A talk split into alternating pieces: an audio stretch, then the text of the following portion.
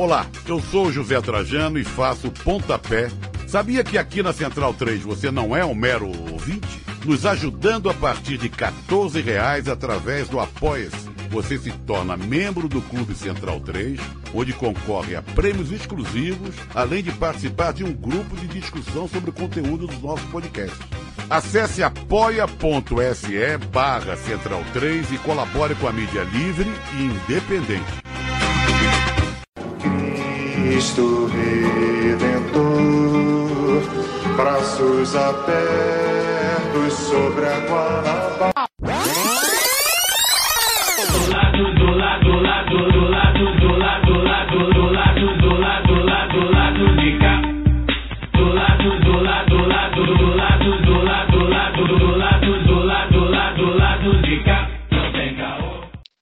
Olá, ouvintes da Central 3. Hoje é quinta-feira, dia 13 de agosto de 2020. Meu nome é Alcísio Canete e sejam bem-vindos ao episódio número 161 do Lado B do Rio. Estou aqui no estúdio virtual Fidel Castro, acompanhado dos meus amigos painelistas de sempre. Olá, Caio Belandi. Um bom momento a todos que estão nos ouvindo agora. É, nosso convidado especial aí, que a gente também já está de olho há muito tempo. É, já sigo nas redes também. Dei, acho que logo no comecinho do, do lado B do Rio, a gente também já monitora. Então, muito, muito prazer em bater um papo com, com ele aí. Falar muita coisa, né? Muita coisa para falar. Tem alguns recadinhos. É, aqui para a galera, que eu tenho monitorado aqui as redes sociais. Primeiro, falar do sucesso que foi o, o programa com o Silvio, Silvio Almeida no, na semana passada, né? É, a gente realmente sentiu no feedback, no, no, nos tweets, nos retweets, nas menções, nos compartilhamentos no Instagram, no Facebook, enfim. A gente superou aí a, a, a expectativa com a audiência, foi bem legal. O Silvio realmente foi um programa incrível, acabei de ouvir hoje. É, tenho ouvido, por, por conta da pandemia, tenho ouvido pouco o lado B do Rio, né? Os programas que eu faço. Mas o com o Silvio eu ouvi, realmente ficou muito bom. Silvio, uma personalidade muito importante para nós nesse momento. Então, agradecer aí todo mundo que, que veio dar o feedback, né? Dizer quanto, quanto gostou do programa. É, lembrar para a galera aí que está é, nas redes sociais nossas, principalmente no Instagram, mas também nas outras, né? Chegou muita gente de 2019 e de 2020, né? A gente teve um novo, novo crescimento aí de, de ouvintes fiéis até esses dois últimos anos. Uh, e aí muita gente pergunta, pô, fulano de tal, entrevista fulano de tal, entrevista cicrano, já falaram sobre isso, já falaram sobre aquilo. Então, são 160 programas, né? Fora alguns especiais e e o Notícias também. Estão é, todos lá na Central 3, tá, gente? É, o Spotify ele vai comendo é, os programas antigos a cada novo que entra, porque é assim que o sistema capitalista funciona. É, o Spotify não quer, não vai dar essa moleza para gente de botar 160 programas lá para gente. É, outros, outros agregadores também, pelo que eu ouvi aí a galera dizendo, também comem esses programas antigos, né? Então sobra, uh, fica só os, os, mais novos. Então gente, lá tem, por exemplo, Henrique Vieira, né? É, não que a gente não queira falar com o Henrique Vieira no, novamente, mas enfim, já foi entrevistado. É, é, tá lá nos primeiros programas, no site da Central 3. Programa 11. É, é, o Tarcísio Mota, a Talíria, a gente teve gente que, acho que parece que até a Talíria, já que veio aí há pouco tempo, no ano passado, algum, alguns agregadores já não tem mais esse programa. É, eu estou falando aqui os esses que, que, que, me questionaram, né? Programa sobre anarquismo, já falamos. Precisamos atualizar, precisamos falar mais coisa, mas já falamos. Então tem, tem muita coisa falada é, lá no site da Central 3, né? Uma maneira como faziam os antigos fenícios, entrar em site, né? As pessoas já quase não fazem mais. Você entra lá no site e você baixa, né? Faz o download que chamava antigamente. e, e, e, que agora é tudo streaming. Então faz o download, vai lá, vai ouvir. Né? Dá para ouvir também é, é, é, sem fazer o download. Uh, outra coisa que eu queria também falar é avisar que a gente vai fazer um mega sorteio novamente, né? Assim como a gente fez em abril, maio, lá com a livraria Leonardo da Vinci, a gente vai fazer com a veste esquerda dessa vez, tá? Vamos sortear oito é, camisas da veste esquerda para oito é, apoiadores diferentes, né? Do nosso Padrim e do nosso PicPay, né? É, de todas as faixas, todas as faixas vão concorrer. Então, provavelmente vou anunciar nas redes aí nos próximos dias e até o final do mês eu faço esse, esse sorteio. Então corram aí para botar dois, rea, dois que sejam no, no, nosso PicPay e no nosso padrinho.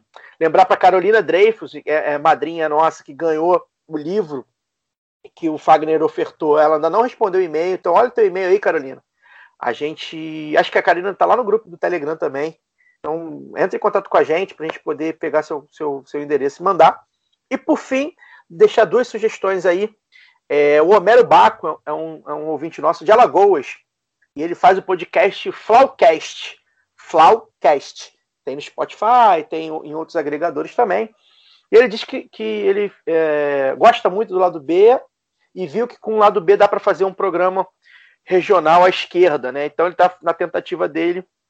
E aí, para o pessoal de Alagoas, quem tem família Alagoas, ou se interessa por Alagoas, tá lá o Homero Baco fazendo o podcast Flowcast. A gente, a gente apoia muito que vocês façam esse tipo de programa, até para quando a gente tiver uma pauta dessa, regionalizada, poder utilizá-los como correspondentes. Então é um bem legal. E por fim, encerrando minha participação inicial, é dizer que a, o Museu é, da Imagem do Som aqui do Rio de Janeiro, MIS RJ, vai fazer agora, dia 18 de agosto, às 18 horas, um evento chamado Carnaval e seus bastidores. Seus bati... Carnaval e seus bastidores. Pesquisa, criação e paixão. Tá? Carnaval e seus bastidores, pesquisa, criação e paixão, dia 18 de agosto, às 18 horas, no Facebook do MIS, que é, é mis.rj, né? facebook.com barra mis.rj. E quem vai ser o convidado para falar sobre isso, Leandro Vieira, carnavalístico da Mangueira, e agora do Império Serrano, os maiores nomes aí é, do carnaval. É, o Rafael Muniz, meu primo de consideração, museólogo, vai estar mediando também junto com o Gustavo Duran, da comunicação do MIS. Então, para a galera do carnaval, a gente tem muitos ouvintes ligados ao carnaval. Ouvir o Leandro Vieira é sempre, inclusive o Leandro Vieira deve, deve uma, uma presença aqui, né? É sempre bom ouvir o que ele tem para dizer, um artista realmente brilhante. É isso, toca aí o navio. Olá, Daniel Soares. Boa noite a todos e seguimos. Olá, Fagner Torres. Olá, bom dia, boa tarde, boa noite a todos. É... Iniciar mais uma semana. Iniciar mais uma semana, não, né? Iniciar mais um programa, é, encerrando mais uma semana. Se eu já não me perdi na conta, 22 segunda é, é, da pandemia. É, hoje, 13 de agosto, além de ser o aniversário de 94 anos de Fidel Castro, é, é, o dia que completa o último dia que eu tomei um chopp na rua, na verdade. Né, a partir dali foi só derrota. E foi o dia 13 de março, foi a última vez que eu saí do trabalho um grande amigo meu, é, que é o Rafael Rodrigues, que inclusive já esteve aqui com a gente na edição que nós tivemos sobre o MST e reforma agrária. E a gente tomou o chopp. Foi a última vez, né? Cinco meses se passaram. De lá para cá a gente está mergulhado no caos, mergulhado na falta de cuidado, mergulhado no desamparo, com um governo fascista, assassino, cretino, estúpido, enfim, faltam todo tipo de adjetivos é, que eu posso, posso dar para esse governo. Vai acabar o tempo do programa aqui, eu não vou conseguir esgotar todos eles. Mas a gente está aqui para poder gravar mais uma edição é, nessa semana que também foi marcada aí pela, pelo sepultamento de outro personagem, de uma outra personagem do, do, do lado B do Rio, que foi Dom Pedro Casaldáliga, programa número 104, que nós fizemos com a Ana Helena Tavares, que é a biógrafa do Bispo do Araguaia. Né? É, bom, já falei disso, disso aqui algumas vezes, né? Eu tenho minha formação católica foi muito firmada em cima da teologia da libertação, porque eu tive a sorte de ter frequentado uma igreja que o padre era um adepto da teologia da libertação, a igreja Nossa Senhora de Fátima, em Tomás Coelho. É, e, e, por conta disso, Dom Pedro Casaldáliga fez parte, de certa forma, da minha, da minha criação, né, das minhas leituras. Eu tenho uma frase dele é, tatuada na minha sala, vamos dizer assim, já que eu não tenho tatuagem no corpo, eu tenho uma, uma frase tatuada na sala da minha casa, né? E para quem não conheceu, fica a dica do programa 104, né? É, para poder conhecer um pouco mais da história desse, desse homem que, que foi mais do que um bispo, né? Foi um homem do povo e, inclusive, até mesmo na hora de morrer, ele quis é, morrer e terminar a sua passagem na Terra como um simples homem do povo, como ele mesmo dizia, enterrado a sete palmos da terra, sem nenhum cimento, ao lado de um peão e uma prostituta ao, ao lado do rio Araguaia. Dom Pedro, que foi perseguido pelos grandes meios de comunicação desse país, nós, como meios de comunicação alternativos, é, precisamos dizer esse tipo de coisa. Ele foi, pela, pelo jornal Estado de São Paulo, em 1971, né, é, a, ele teve um editorial contra si, onde foi intitulado com a má fé e a demagogia desse bispo, no qual dava a Pedro as alcunhas de demagogo, fariseu, delirante, homem de má fé e provocador. Isso porque ele escreveu um documento, que foi o documento que marcou o início do bispado dele, chamado Uma Igreja da Amazônia em Conflito com o Latifúndio e a Marginalização Social. Por conta disso, o Estadão o, o colocou, o deu esses adjetivos. Né? Vamos dizer assim, o Estadão que nunca dedicou uma linha de seu jornal para criticar, por exemplo, Ronaldo Caiado, entre outros políticos e empresários ligados à União Democrática Ruralista, né, que é a, desde sempre criadora não de conflitos, eu não gosto nem de dizer que são conflitos, mas criadora de um verdadeiro genocídio é, no interior do Brasil, um genocídio agrário, né, contra indígenas, contra sindicalistas, contra proprietários é, rurais, pequenos agricultores, enfim. É, o Estadão nunca dedicou uma linha sequer para poder adjetivar essa gente com os adjetivos que ofertou a Pedro Casaldáriga como defensor dos direitos humanos. E não apenas o Estadão, mas também a Rede Globo, né, que inclusive fez uma matéria interessante com relação ao, ao, ao à morte dele, mas que em 1970, eh, ou melhor, em 1975, veiculou uma notícia na qual mostrava um suposto exemplar do jornal Alvorada. Para quem não sabe, Dom Pedro Casaldáliga também era um entusiasta do jornalismo. Ele fez alguns jornais comunitários e alternativos circularem pelo Brasil, à época como bispo da prelazia de São Félix. Né? A Rede Globo colocou que ele teria publicado um jornal é, com um desenho de uma cruz e uma foice o chamando de comunista, né? Foi desmentida, enfim, e, ele depois o Pedro publicou um, um, um texto desmentindo essa afirmação, mas eu acho que mostra bem a quem os grandes meios de comunicação desse país servem, continuam servindo e sempre servirão. Uh, dito isso, vamos em frente. Temos um papo bacana a bater com o nosso convidado e a gente tem mais umas horas ainda para conversar. Grande abraço. Bom, como sempre, antes de começar o programa, vamos passar para a nossa propagandinha gravada. Agora os reclames do lado B estão no formato vinheta para facilitar a nossa vida enquanto gravamos à distância. Então vamos ao que importa. O 20 do lado B do Rio tem 10% de desconto nas compras do site Veste Esquerda. Basta usar o código promocional lado B e você vai ter acesso a 10% de desconto em todas as camisas do site. Acesse vesteesquerda.com.br e compre uma camisa bacana para você ficar em casa. O segundo recado muito importante é participe do financiamento coletivo do lado B do Rio no Padrim. A partir de R$ reais por mês, você colabora com a produção de mais conteúdo nas nossas plataformas. Acesse padrim.com.br barra lá do B do Rio e confira as faixas, metas e recompensas. Caso você prefira fazer pelo PicPay, não tem problema porque nós estamos lá também. Acesse o seu PicPay e procure por lá do B do Rio e todas essas mesmas faixas de assinatura que estão no Padrim também estão disponíveis por lá. Esse financiamento é muito importante para nós, uma vez que, diferente do YouTube, no mundo do podcast, ter ouvinte, ter download, ter assinaturas do, do feed não nos rende um centavo. E para ter jornalismo de qualidade, nós precisamos de sua ajuda. Agora vamos para o programa, que é isso que importa. Corta para o Císio! Bom, temos hoje aqui o prazer de receber no lado B o doutor em estatística, comunista e drag queen, apresentador do Doutora Drag, Dimitra Vulcana. Olá, Dimitra.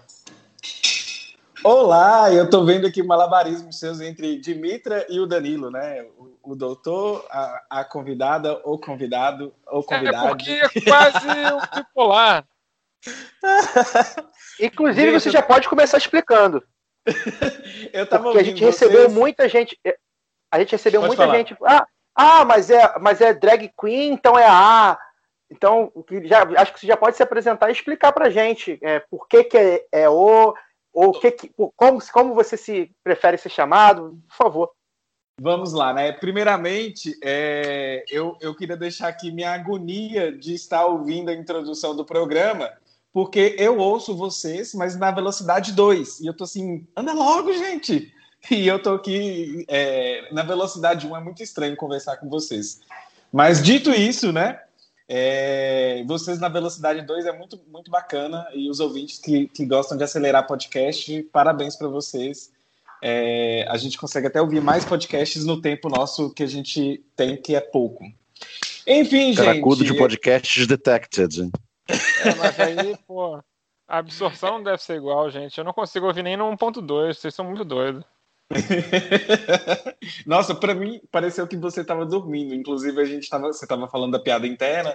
Eu tô assim, gente, parece que estão assim, né? A energia suas no, no, na 2. Um dia coloca vocês para vocês se sentirem na velocidade 2. Inclusive, eu acho que eu falo numa velocidade maior porque eu ouço podcast numa velocidade maior. Então, eu vou até dar uma freada aqui agora e não e depois pra... você não vai conseguir, se você quiser ouvir o programa, você não vai se entender.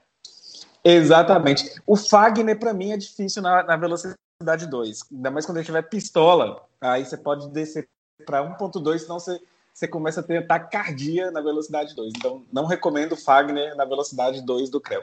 Então, fica aí a recomendação para os ouvintes.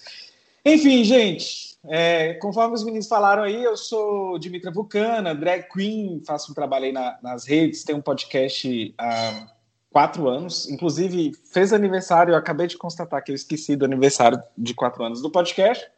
Mas, enfim, é, é, tem um podcast Hora Queer, que antigamente se chamava HQ da Vida, e também um canal no YouTube chamado Doutora Drag.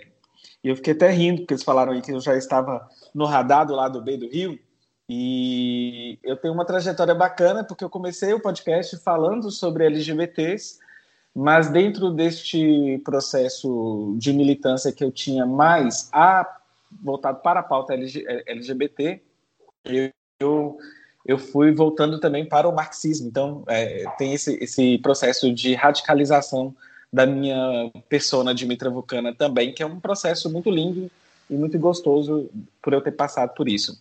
Mas enfim, drag queen, para quem estiver ouvindo, né? Drag queen é uma persona que, que é uma persona feminina, mas não é identidade de gênero. Então vocês vão me ver aí nas redes como uma mulher barbada, com cabelão, maquiagens um pouco mais, é, mais acentuadas, mas é uma, uma, uma, performance de gênero e não é uma identidade de gênero. E, mas, apesar disso, né, é, comumente é uma performance de gênero que historicamente é muito feita por homens cisgêneros e gays. Então, né, o que, é que a gente tem falando aí, né?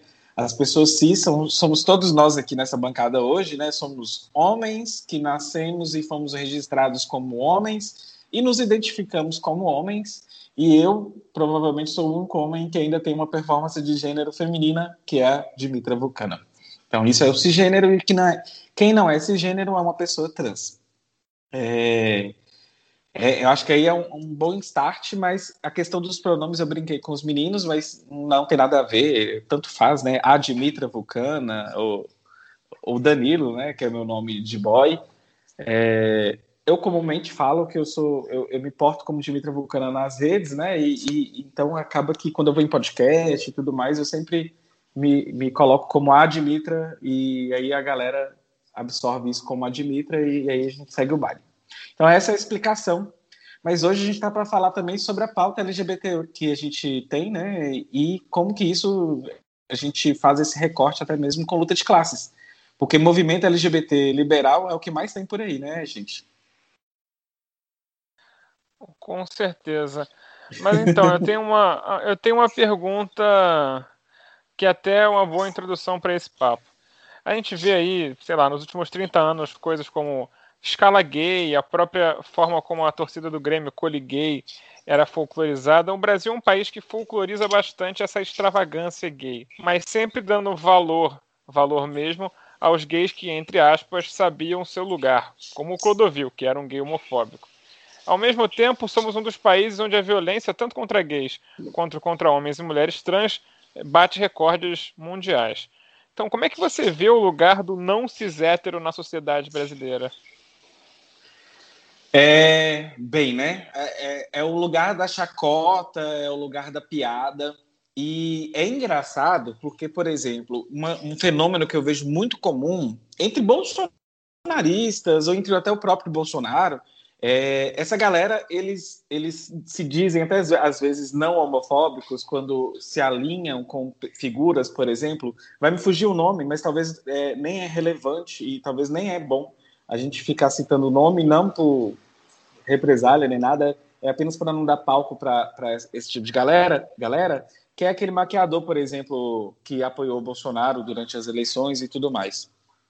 E aí, esse lugar é sempre um lugar de subalternidade. E, e se você aceita este lugar, você pode conviver conosco e você vai viver dentro dessas normas que a gente vai colocar para você viver. Para mim, é a mesma sensação de, sabe, se a Michelle, por exemplo, tivesse um, um cachorrinho, a, a, sei lá, aqueles cachorrinhos bem fofolete e tudo mais, que você pode carregar para tudo quanto é lado, é a mesma imagem que o Brasil coloca para poder é, se alinhar com essas figuras. Né? As pessoas não cis, não héteros, é, são pessoas que podem até conviver, tem pessoas que tem, até têm amigos que são, inclusive, né? Mas são pessoas que, que para ter esse tipo de convivência com essa, essa galera conservadora, tem que se colocar nesse lugar de, de subalternidade. Então, o subalterno é sempre o chaveirinho gay que uma mulher hétero vai ter.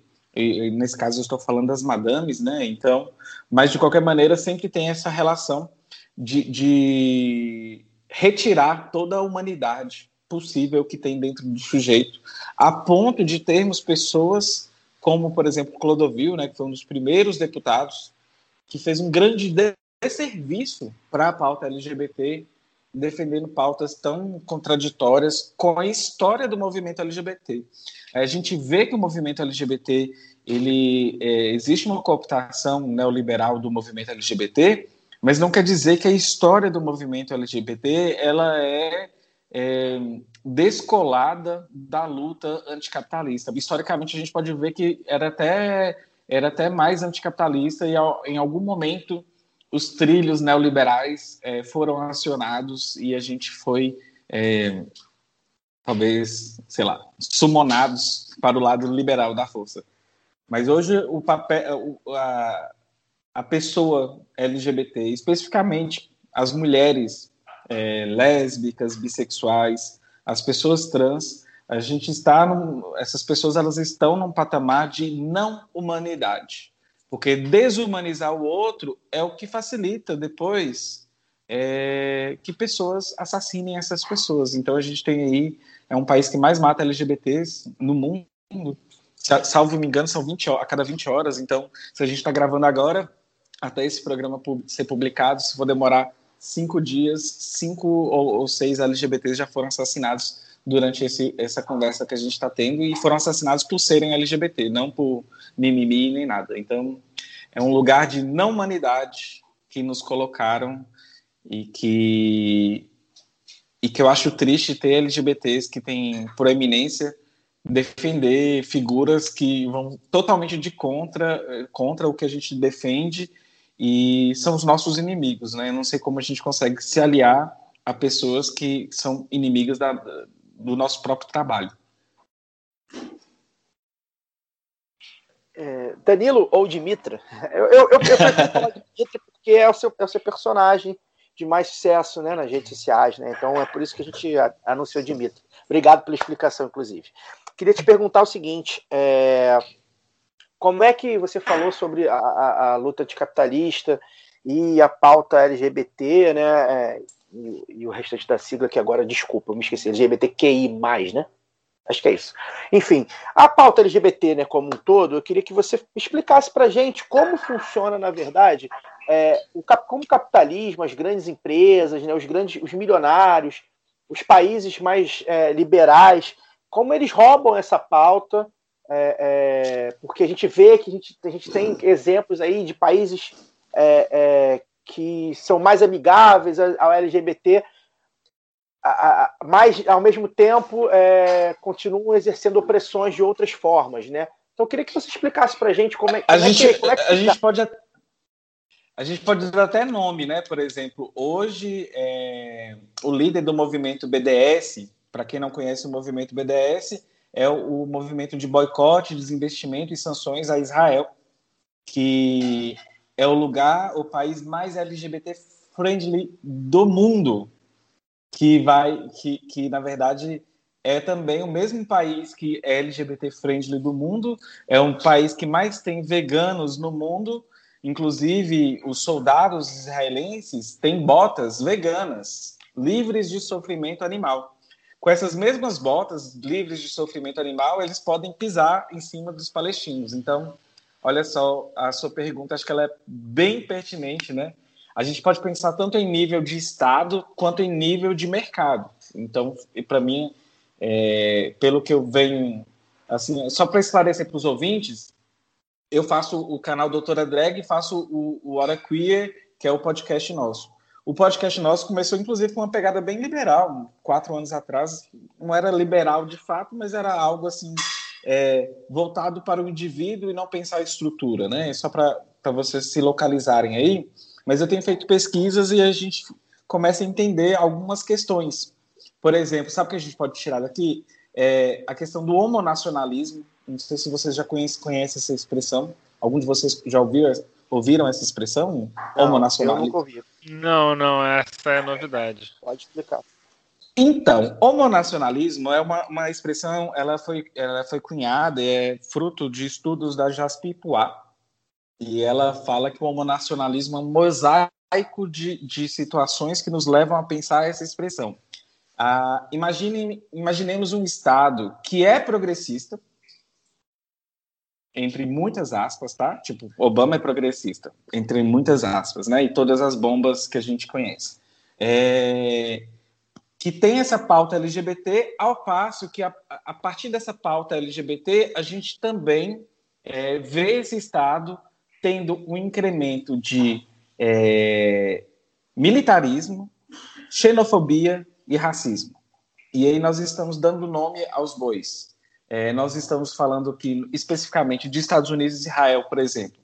Então, o, o Estado homo, é como se fosse um Estado homossexual, sabe? É a expressão que ela, que ela coloca é basicamente isso. É porque, em função de pautas LGBTs e progressistas, a Casa Branca coloca, né, todas, não agora com Trump, mas é, colocou todas as cores da bandeira LGBT em, em, homenagem a todas as LGBTs, mas por trás disso a gente conhece todas as ações que existem nos Estados Unidos, inclusive no próprio Exército, que tinha aquela política, né, don't ask, don't tell. Então, nós temos é, a Jaspipoá, ela tem um artigo muito bacana que ela vai contando esse movimento de ações é, pró-LGBT e, ao mesmo tempo, por trás, algumas ações que incrementaram nos Estados Unidos, por exemplo, a xenofobia contra as pessoas é, do Oriente Médio por serem terroristas, a, a, o racismo contra pessoas negras, os dados de encarceramento, que inclusive é, coincidem com os dados de encarceramento do Brasil, a gente tem um aumento exponencial é, do encarceramento, e aí a gente vai vendo então que a pauta LGBT ela começa a ser utilizada tanto em nível de mercado quanto em nível de Estado para poder fomentar é, uma agenda que a gente conhece que é a agenda de defensoria, defesa do capital mesmo. Então, assim, quem está ouvindo hoje o lado B do Rio, eu acho bacana pontuar assim, algumas questões. A pauta LGBT tem muitas coisas lindas que a gente pode falar aqui hoje que a gente pode falar sobre é, a própria sigla, né, que os meninos estavam falando aí, né, a sigla LGBTQIA+, ah, eu tenho dificuldade. Isso tudo, eu já deixo aqui um jabá, um convite, pode ir lá para o Hora Queer, que a gente tem programa a rodo, desde você entender que o L é lésbica, o G é gay, o B é bi, é, o T é de trans, o Q é de queer, e queer é muito estranho para algumas pessoas, o I é de intersexo, o A é de assexual, então dá para você entender tudo isso. Hoje a gente está, como eu estou aqui num, num, podcast que eu acho que é anticapitalista, que eu acho não, que é anticapitalista de fato, é interessante a gente pontuar essas questões porque é, a gente vê como que, que, assim, a minha grande revolta é de como que o movimento LGBT, ele meio que se descola da pauta anticapitalista e entra nessas, nessas ondas da pauta de mercado ou de um Estado que é um Estado imperialista, no caso, o, o, o, o que Israel faz, o que os Estados Unidos faz pelo mundo, ao passo que, que a gente pode celebrar essa diversidade durante o governo Obama, que foi tão linda, mas se a gente celebrar isso de forma crítica, a gente esquece que temos um governo aí que soltou bombas para todo lado, que aumentou a militarização e que também fez esse, esse aumento do encarceramento de pessoas negras e latinas no, no território americano. Então, o Estado homonacional é isso. A Jaspipuá, ela começa a colocar isso. É, eu posso até mandar os links para vocês depois colocarem na postagem. Tem um artigo dela publicado, é muito bacana esse artigo. Tem um, um vídeo lá no meu canal. E quando a gente pensa no mercado, nesse tal livre mercado, a gente tem o pink money, né? O que, que é o pink money? É quando a galera acha que a galera acha ótimo, né? O mercado, na verdade, já percebeu que existe um, dentro da classe média um grupo específico e é bem específico de homens gays, cisgêneros, brancos, que tem um poder aquisitivo bem, bem bacana. E essa pessoa, essas pessoas, elas são pessoas que são um público em potencial de mercado mesmo. É uma, uma voltado para o mercado e dentro desse mercado cria-se um leque de produtos voltados para o público gay para poder consumir e tudo mais. E ao mesmo tempo que a gente tem esse, esse, esse público com poder aquisitivo, tem a bandeira LGBT que é levantada pelas empresas. Por exemplo, passamos por junho. Junho foi o mês que todas as LGBTs que produzem conteúdo devem ter trabalhado bacana, bastante fazendo propaganda. E são empresas que nem sempre estão comprometidas com aquilo, porque afinal são empresas. Então, o Pink Money é esse, esse poder aquisitivo da, da, do, das pessoas LGBTs, mas quando vai se fazer no recorte, percebe-se que é mais entre pessoas gays do que LGBTs de fato, e aí a gente tem esse incremento é, das empresas usando isso como marca, como posicionamento, como propaganda, e inclusive gera as contradições para a gente que é LGBT e anticapitalista. Então, é, como se posicionar enquanto indivíduo nessa sociedade que tem essa estrutura, essa opressão e essas relações com a pauta LGBT? Aí que eu acho que a pauta LGBT ela se perde muito, porque é, vai ter o, o, debate, né? O que, que o indivíduo faz, o que, que a estrutura fomenta, como que a gente se posiciona frente a isso, mas o Pink Money também é um dos calos no sapato do movimento LGBT. E o, o que eu vejo, assim, as LGBTs que têm mais, assim, é, como fala, mais proeminência nas redes, a pauta não é bem essa pauta de luta, sabe? Já bem que é uma pauta mais da identidade do que a pauta da luta em si. Aí que, é, aí que eu acho que é o nosso problema. Só para, antes de passar a bola para o Fagner, para complementar uma coisa que, que a Dimitra falou, é, a política Don't Ask, Don't Tell foi uma política do governo Clinton em relação a homossexuais servindo no exército dos Estados Unidos. Né? A política oficial era que ninguém poderia perguntar se alguém era gay e ninguém poderia sair do armário publicamente enquanto militar da ativa. Era isso. Boa, que eu tinha até esquecido de, de explicar, só passei por ela. Pois é, Dimitra, eu, na verdade, eu vou pegar um gancho em cima de, do que você falou agora, da, da, do final da sua fala, para te fazer uma pergunta, porque você fala sobre essa questão da identidade, é, você vê e você vê isso como uma questão, como uma questão um tanto problemática, como uma militante marxista que, que você é, né? É, eu queria que você falasse sobre esses problemas né, sobre essa problemática que você vê da questão liberal, né, da apropriação liberal do discurso, uh, do discurso em defesa da comunidade LGBTQI+. Né? Você como uma militante marxista, é, como que você vê essa, essa questão e quais seriam esses problemas a que você se refere no final da sua fala? É, olha só, o, o que a gente mais percebe e que eu acho problemático é a gente vai cair no que a gente chama de identitarismo quando a gente pensa isso uma perspectiva mais marxista, né? O identitarismo é esse movimento dentro do movimento LGBT. Eu, eu, eu vejo isso com mais proeminência quando a gente pensa, por exemplo, na questão da performance. O que, que é esse? O que eu estou dizendo sobre a performance? É, são atos performáticos que a gente percebe que não é, tem impacto de forma a agitar as estruturas da sociedade. Quer dizer que todo movimento performático é um movimento que deve ser negado? Não. É, nessa perspectiva, eu acho que a gente tem que pensar e fazer um contrapeso crítico do movimento para a gente não se perder no meio do caminho. Então, onde eu acredito que, LGBTs elas se perdem no caminho, e inclusive tem uma, uma análise muito legal da Nancy Fraser, ela até utiliza aquele, aquela frase do, do, do Gramsci, que é o velho está morrendo e o novo não pode nascer. Ela fez uma análise e lançou até um livro aqui no Brasil pela, pela Autonomia Literária, é um livrinho pequenininho, uma análise muito legal de conjuntura e que vai de encontro aos problemas que a pauta LGBT tem. Se a gente parar para pensar, a pauta LGBT, historicamente, a gente tem esse Brasil dos anos 70, dos anos 80, esse movimento da esquerda. Ah, a esquerda é homofóbica, nem era LGBTfóbica à época, né? A esquerda era homofóbica, a esquerda do, dos operários e tudo mais. É, e essa análise da, da Nancy Fraser é uma análise bem certeira, porque ela vai ao cerne da questão e de como que é, o próprio capital se reorganiza e a gente, enquanto movimento LGBT, meio que vai sendo cooptado e engolido sem saber que está sendo engolido.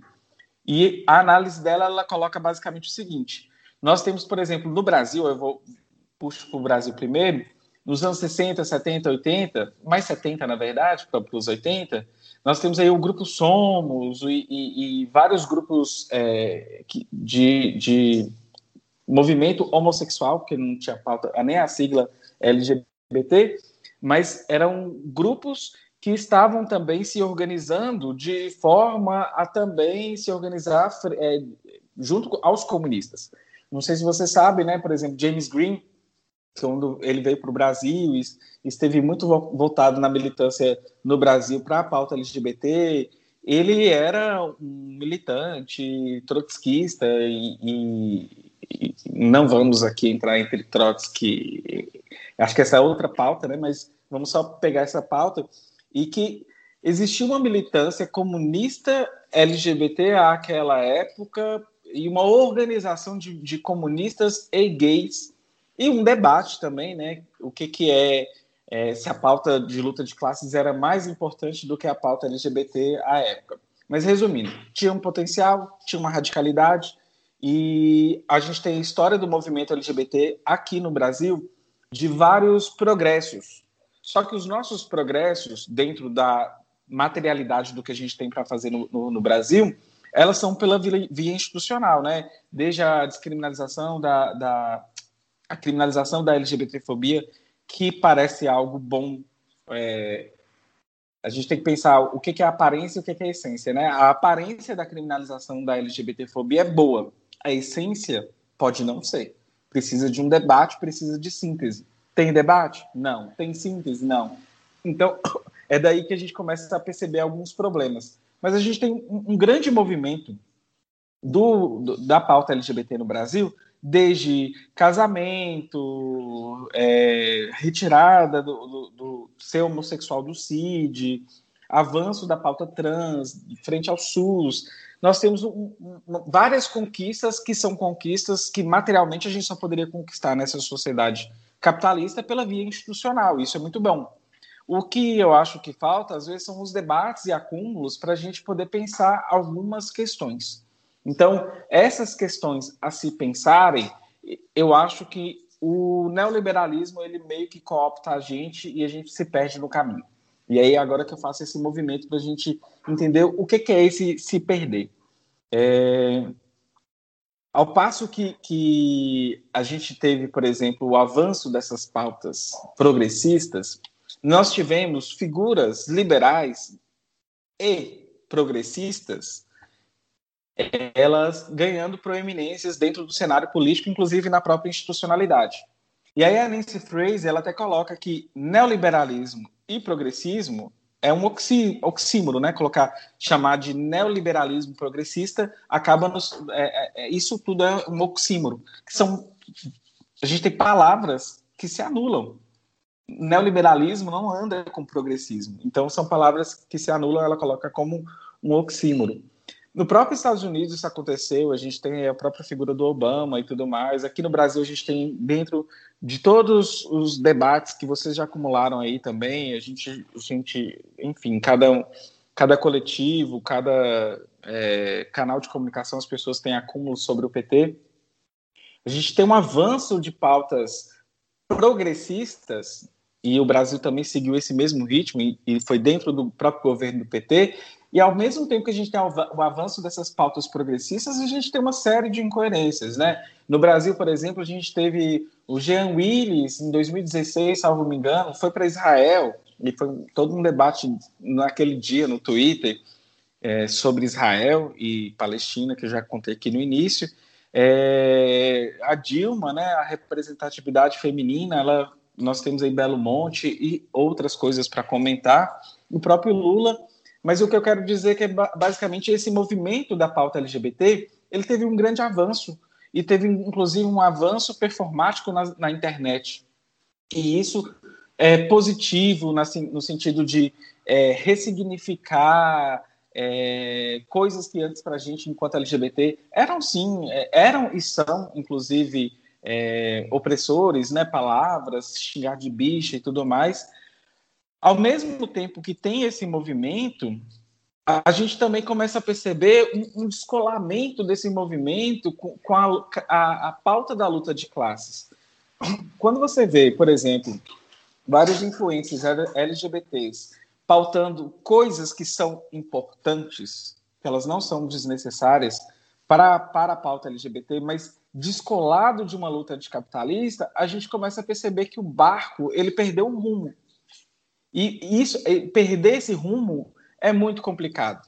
O que, que acontece? Quando a gente fala da identidade, a, a, minha identidade de um homem gay, a minha identidade enquanto LGBT, e a gente sempre pensa a identidade das LGBTs, mas a gente esquece que existe outra identidade. Uma pessoa branca é uma, ela tem uma identidade e a identidade dela é a branquitude. Uma pessoa negra, a gente só fala das pessoas negras como se fosse identidade, mas a branquitude tem uma identidade. E como que essa branquitude tem que se posicionar? As pessoas não LGBTs, elas também têm uma identidade heterossexual, cisgênera. E aí a gente começa a descolar essas pautas e a gente esquece que na classe trabalhadora a gente tem as pessoas com a identidade LGBT, com a identidade é, do movimento negro, a identidade por ser mulher, mas também tem aquelas pessoas que são homens, brancos, cisgêneros, mas são classe trabalhadora. E esse descolamento, ele começa a ficar tão grande que a gente começa a olhar para esse outro como se fosse uma pessoa atrasada. Como se o mecânico, o seu José mecânico da esquina tal, sei lá, ou de tal empresa, fosse uma pessoa atrasada, fosse uma pessoa burra, porque afinal ele não sabe o que é LGBTQIA, não sabe o que é queer. Ou seja, começa a pautar que esses debates que a gente tem são modernos e que essas pessoas estão atrasadas. E descola a, o, o, movimento da pauta LGBT da própria luta de classes. E aí a gente tem um grande, um grande problema. Porque é, ao passo que a gente está indo e está achando que está avançando, a gente está dentro de um, de, um, de um projeto liberal. E aí a, a, própria Nancy Fraser ela coloca como que isso é, parte de um processo da própria crise de hegemonia que o capital tinha à época, frente, por exemplo, à crise de 2008, que era a crise financeira. Então, a gente não estava, assim, de fato, avançando no sentido que a gente tem um avanço, é, um avanço, por exemplo, é, de ganhos materiais. É lógico que a gente tem sim um balanço muito bacana que a gente pode pensar, mas o, o a análise da, da Freire eu acho bacana de pensar numa perspectiva até do, do próprio Gramsci, o que é hegemonia e tudo mais. Essa própria crise de hegemonia que o capital estava tendo à época, a forma de se reorganizar pelo progressismo foi um momento oportuno para eles. E hoje a gente já vê o quê? Um movimento é, ao contrário. E nós temos as, as, figuras do Trump, a figura do Bolsonaro, figuras aí a, em nível mundial é, se descolando pela por esse processo ultraconservador, é, neofascista e com uma identidade. Lá nos Estados Unidos a identidade é bem clara. É um, ela é hétero, ela é branca, ela é cisgênera. São pessoas, inclusive, que, que dentro desse movimento progressista e, e crise do próprio capitalismo, é, tiveram perdas substantivas e que acharam o, o, boi de piranha, que é a pauta LGBT, a pauta do movimento negro, a pauta dos latinos que, que lá, se, lá lutam. E aqui no Brasil, a gente também tem esse mesmo, o outro, né? O outro é o negro, é a mulher, são as LGBTs. E, e Marx dizia, né? A história se repete. É, primeiro como tragédia, segundo como farsa. Então a gente está no momento da farsa e nesse momento, o outro não é o judeu, porque a materialidade nossa não é essa, mas são as LGBTs, são os negros e são as mulheres. E a, a, a gente tem esse avanço progressista dentro de governos progressistas, mas temos, ao mesmo tempo, a imunidade da, do capital de manter o seu curso e andando como ele quer andar, como ele precisa andar. Lá nos Estados Unidos, isso faz parte, né? Eu chamo do, do quarteto, né? É o quarteto da, é os quatro cavaleiros do Apocalipse. Tem Hollywood, tem o Vale do Silício, Wall Street e o Pentágono, e nada mudou, independente se era progressista ou não. E aí acho que dá para a gente fazer um balanço bacana sobre isso. Enfim, quando a gente está no podcast dos outros, a gente fala mais do que quando a gente está no podcast nosso, né? É, Dimitra, queria pegar o gancho que você falou aí do, da, da luta LGBTQI, os, os debates né, LGBT não alienarem o, o seu José, trabalhador, homem, cis hétero, né, e que ele nem sabe, nem se reconhece como cis hétero porque ele não sabe o que, que é, o que, que é isso. E isso vale também para Dona Maria, cis hétero, e muitas vezes o trabalhador que não necessariamente é hétero, mas que é, não não vê, não, não, politiza essa a sua a sua orientação sexual e, e muito menos a, as suas condições de trabalho.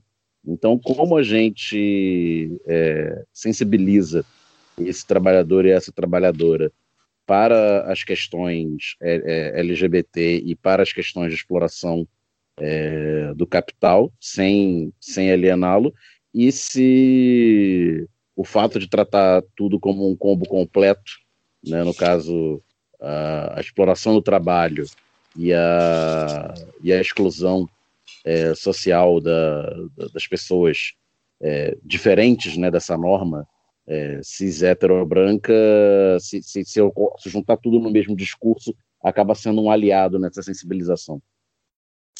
Então, é, as pessoas, assim, primeira coisa que eu, que eu gosto muito de pontuar para a galera é que é como se a gente tivesse dois mundos, né? O mundo do Twitter, dos debates, das tretas e tudo mais.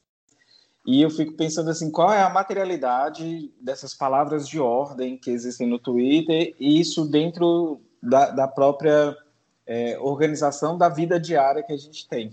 Mas ainda e... bem que o Twitter só existe no Twitter, né? Porque se existisse fora, acho que isso é, é difícil de ver se o Twitter existisse fora, a gente teria que estar aí tentando defender Trotsky ou Stalin ou outras questões que não, não tem uma, uma materialidade ia ser, no agora, né? Ia, ia ser o debate do ponto de ônibus, né? O trocador, o, tro, o trocador trotskista discutindo com o, o, o passageiro. Pois é, é, eu fico pensando assim, como que, que a galera meio que, que se descola disso. E uma coisa que eu acho bacana nessa pergunta, a gente tem que pensar, inclusive a gente estamos em ano eleitoral e, e um ano eleitoral muito importante para a gente pensar a, as localidades, regionalidades, né? Aqui na minha, na minha região, a materialidade do que eu tenho de política de esquerda é diferente do que vocês vão ter aí, e cada um vai ter que enfrentar seus problemas locais. E eu acho interessante pontuar isso, porque, por exemplo, eu tenho ficado com muito ranço de pessoas que são de esquerda, têm até um, um vínculo com as pautas sociais, mas ainda bem assim dissociado. E essas pessoas, elas por serem LGBTs, acabam se filiando em partidos que, se a gente pensar, é, a, é, passam partidos de direita ou partidos do centrão. Então isso é muito problemático em termos da institucionalidade, mas em termos de, de, de fora da institucionalidade como a gente pensar e conversar com o seu José, com a dona Maria, que inclusive, gente, é, se as pessoas, qualquer pessoa que estiver ouvindo, independente de, da sua pauta identitária, não caindo em identitarismo, o seu José e a dona Maria são os, o foco mais importante que a gente tem de conversar com essa galera. Eu hoje não consigo perce perceber uma forma que a gente é, é, possa conversar com Dona Maria e com o seu José se envolvendo de fato com questões que a gente foge de todo o, a consciência é, neoliberal que nós fomos, é, que criou-se na cabeça da gente, da forma da gente, inclusive, viver a vida. A vida é muito complicada para todo mundo, muito apertada, todo mundo não tem tempo e tudo mais, e a gente esquece muito dos laços de solidariedade e parece que cada um foi é, se encastelando no seu individualismo, mesmo com todas as dificuldades, e esquece que a solidariedade ela seria um, um grande trunfo para a gente nessa própria luta anticapitalista.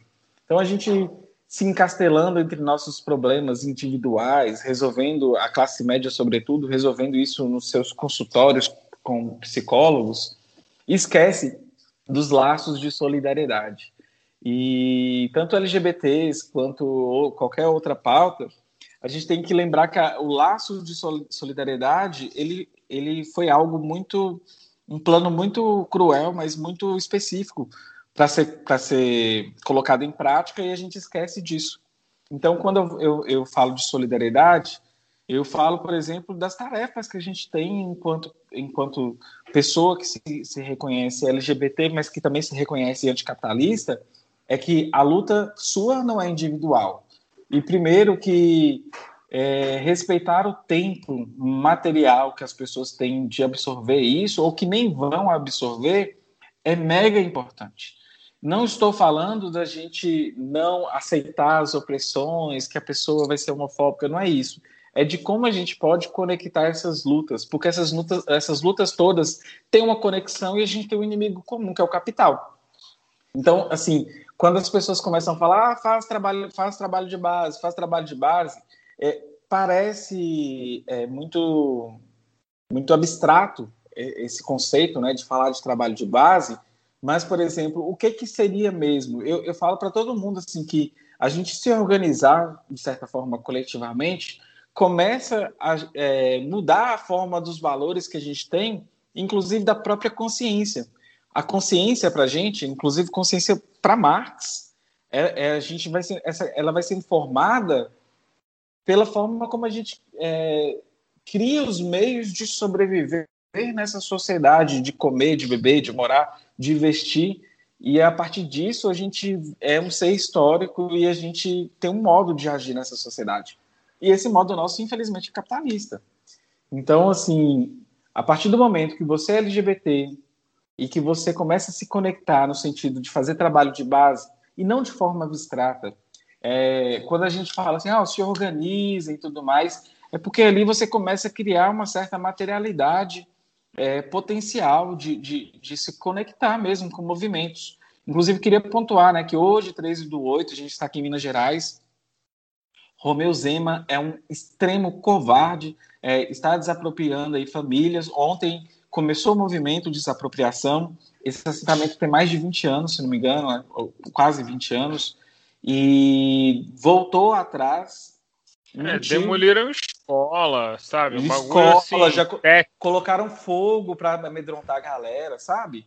Demoliram a escola Eduardo Galeano e colocaram fogo em algumas, algumas residências. Uh, eu tenho acompanhado de perto isso, pretendo também falar sobre mais para o final do programa. Mas siga lá, gente. E tudo isso é em prol de uma massa falida de uma usina de açúcar, não é isso?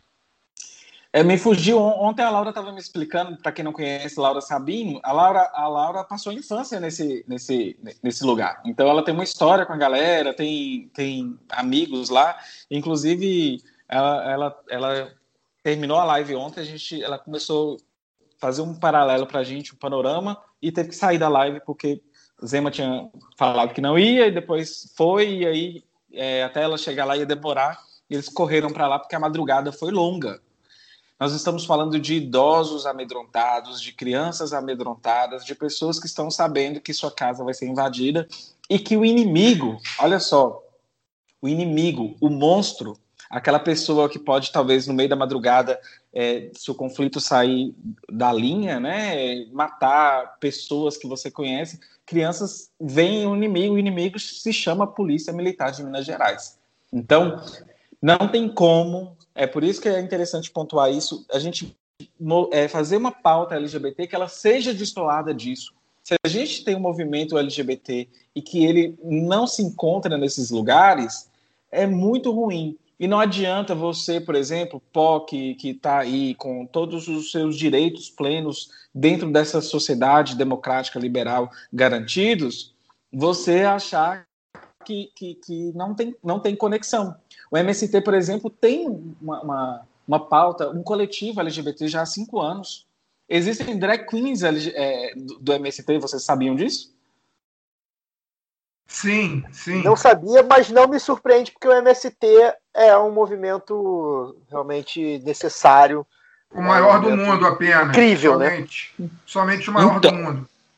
Amanhã, inclusive, 14 do 8, o programa já vai ter ido ao ar, mas eu vou ver se eu pego um trecho e coloco no meu canal. Eu vou gravar, inclusive, uma live com uma drag queen do MST no canal do, do MST, inclusive eles que me convidaram para a gente falar sobre reforma agrária e o, o nome do, da, da live é Ocupação Drag. Então, assim, é, se a gente tem essa pauta LGBT tão linda, dá para a gente também fazer ela movimentar né, no campo, na favela, na periferia.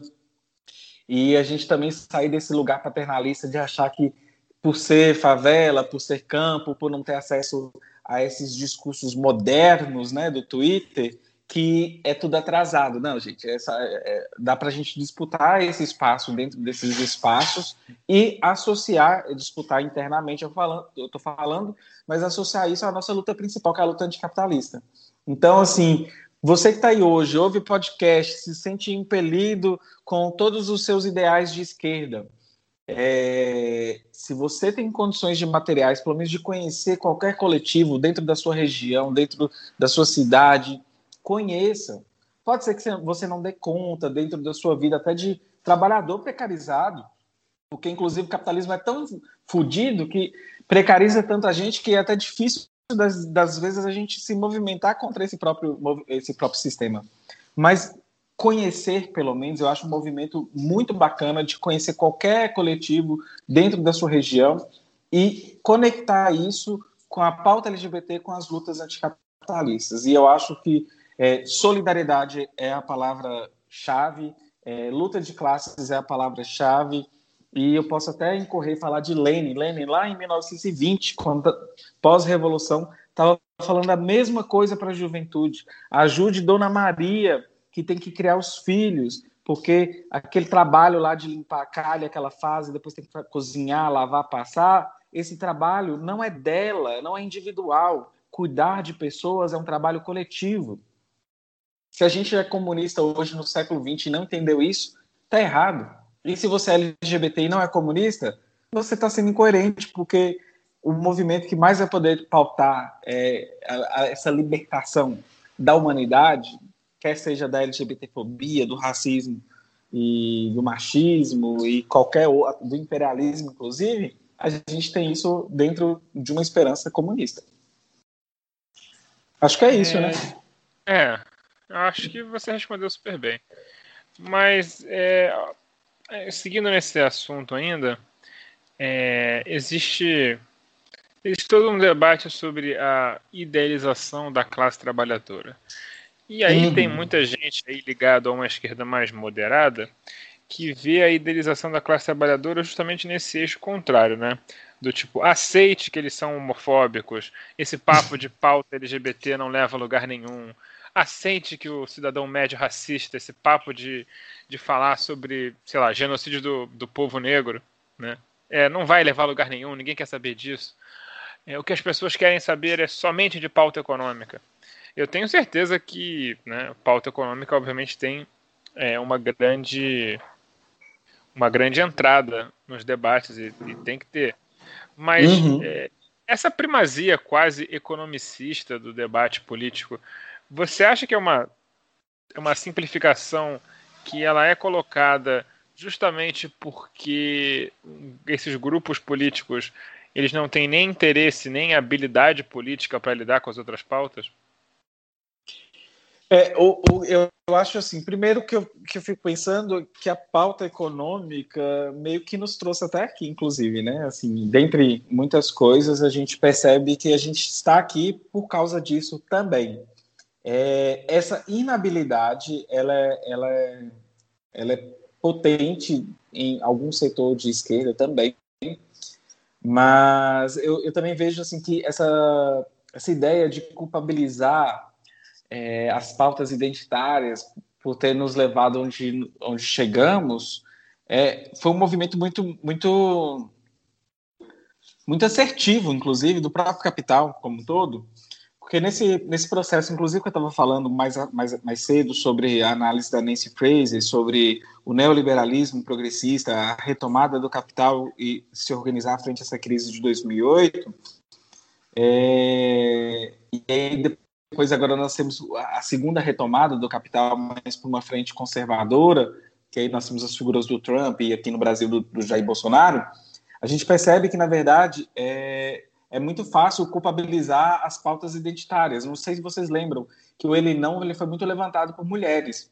Lembram em 2018? 2018 foi um ano muito louco, né? Não tão louco quanto 2020, mas foi uma pauta levantada por mulheres e meio que depois teve um backlash como se aquilo ali tivesse sido culpa é, das próprias mulheres de ter puxado ele não. Que o ele não, mesmo que tenha sido ali performático em algumas questões, tem materialidade radical dos movimentos também.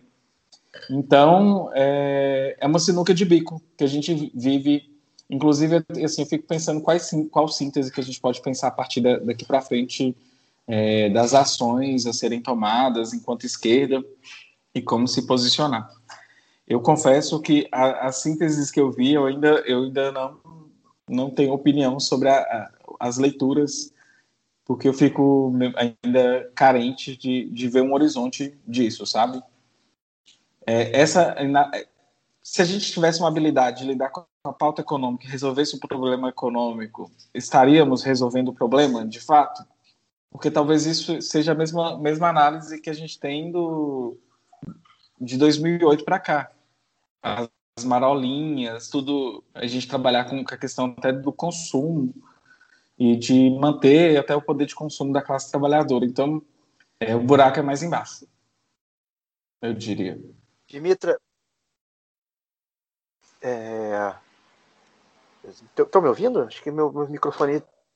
Me ouvem? Caio, tá tudo normal, segue o baile. É, sim. Ah, não, é porque eu, acabo- eu ouvi alguma coisa aqui, achei que fosse do meu microfone. Desculpa.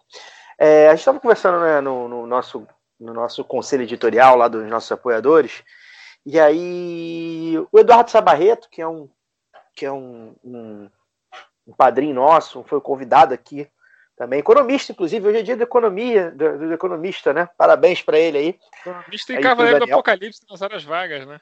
Pois é, ele que tem um estudo bem legal. A gente estava conversando e ele, e ele me, e me tocou num ponto que ele queria é, saber. Economista E é essa- arma de, de, de- de destruição em massa. É, ele botou lá no Twitter dele. É, ele queria saber um negócio que eu vou complementar, achei interessante, né? É, ele falou que você está tocando um grupo de estudos sobre obras de Marx, né? E ele queria saber como é que é essa experiência sua, né? Como é que está com, com- em termos de, de perfil, se o pessoal está se interessando por uma pela discussão mais teórica. E, e aí eu complementar essa pergunta, é, como é que é, é, é, a importância de fazer o conteúdo marxista é, nas redes sociais, né? É, é, de ocupar a internet mesmo. É, principalmente eu vejo muito a Sabrina Fernandes fazendo, o Jones Manuel fazendo, entre outros, né? É, citei os dois aqui mais, talvez mais hypados aí do Twitter, mas tem outras pessoas fazendo também. É, e você também faz, né? Você como youtuber e podcaster se declarando marxista, como é que é? Como é que, como é que você analisa isso? Queria que você co- comentasse aí das duas questões. Ah, que bacana saber que você já conhece pessoas que tem, fazem parte do grupo de estudos. Esse grupo de estudos começou assim. é, eu tenho uma, uma- um movimento de sair da, dessa só da pauta LGBT para radicalidade já tem dois anos, né? E aí daí eu fui estudando, assim como eu sou pesquisador da área de saúde, eu gosto de estudar e que bom de estudar, mas também colocar em prática. Inclusive ler teoria me fez colocar em prática e, e o que eu faço, o que eu faço até inclusive hoje eu faço parte do coletivo que é o Subverta. Inclusive estava há, um tempo, né, já no início, pensando em ir para o PCB ou, ou para o Subverta e no PSOL, e eu tinha algumas ressalvas com o PSOL. Acabei optando pelo pelo pelo Subverta e, e tenho feito um, um trabalho bacana aqui. E é um trabalho trabalhoso, inclusive, e acho que todo mundo deve se engajar para entender como é que funciona essas dinâmicas. Mas esse grupo de estudo, ele partiu assim, é, eu vi a galera que, às vezes, via vídeos e a gente pega, sei lá- um trecho de, de obras ou faz um recorte, porque a, a, a construção de vídeos, às vezes, é como se fosse um artigo, né? Assim, eu quero fazer um argumento, eu preciso é, de uma introdução dos autores, dali ter um método específico para chegar naquele resultado, mostrar esses resultados e concluir para a pessoa. Então, eu, eu, enquanto professor, enquanto pesquisador, estando no YouTube, eu vejo essa estrutura também que a gente trabalha no- nos vídeos que tem que ter é, essa, essa questão de método, introdução, resultado, conclusão e afins. E aí a galera ficava muito assim pirada de querer estudar, mas também de se sentir só. Aí eu aproveitei o espaço que eu já estava tendo e comecei a convidar uma galera para a gente fazer esse, esse grupo de estudos. Só que é interessante que eu comecei falando aqui no início sobre consciência.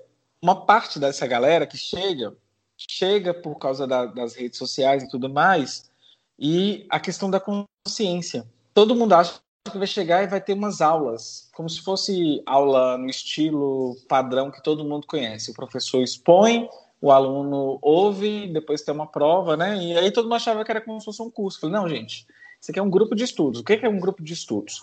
Aqui é horizontal. Eu sou apenas a pessoa responsável por conectar vocês e nós vamos construir juntos esse conhecimento. Aí meio que a galera começou a entender que a- ela não estava ali apenas para receber, um, ouvir, participar de uma aula e vai ter um professor. Não, ninguém é professor, não tem nada, é, é horizontal.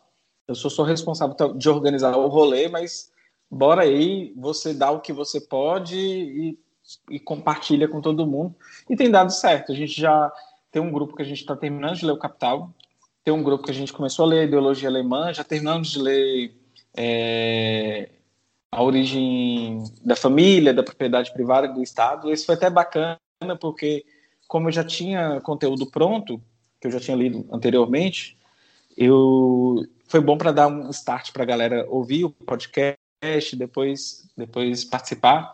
A ideologia alemã eu já tinha lido, mas na época não tinha tanto acúmulo, então foi bacana o processo de reler e de, e de perceber coisas que eu não, não conseguia perceber à época, porque tem a, a, tem a ver até com o próprio movimento de escrita do Marx, né, que é dialético. Então, Marx ele tende a ser um pouquinho chatinho, mas é maravilhoso quando você você consegue é, destrancar é, esse modo de leitura dele. Enfim, tem, é assim, tem muita gente, eu estou achando bacana, gente de diversos, diversas experiências, diversos níveis de, de, de aprendizado. E a gente tem feito uma troca muito, muito linda e, e estamos aí na ideologia, devemos passar para os manuscritos, até vou levá-los para o Capital, para essa galera ler o Capital. Então, tenho gostado e eu só falo que, que a única responsabilidade que eu tenho é de ser essa pessoa que tinha pessoas na rede que conectou uma galera e, e já tem até subgrupos, grupo de fofoca, grupo entre eles, e amizade entre eles.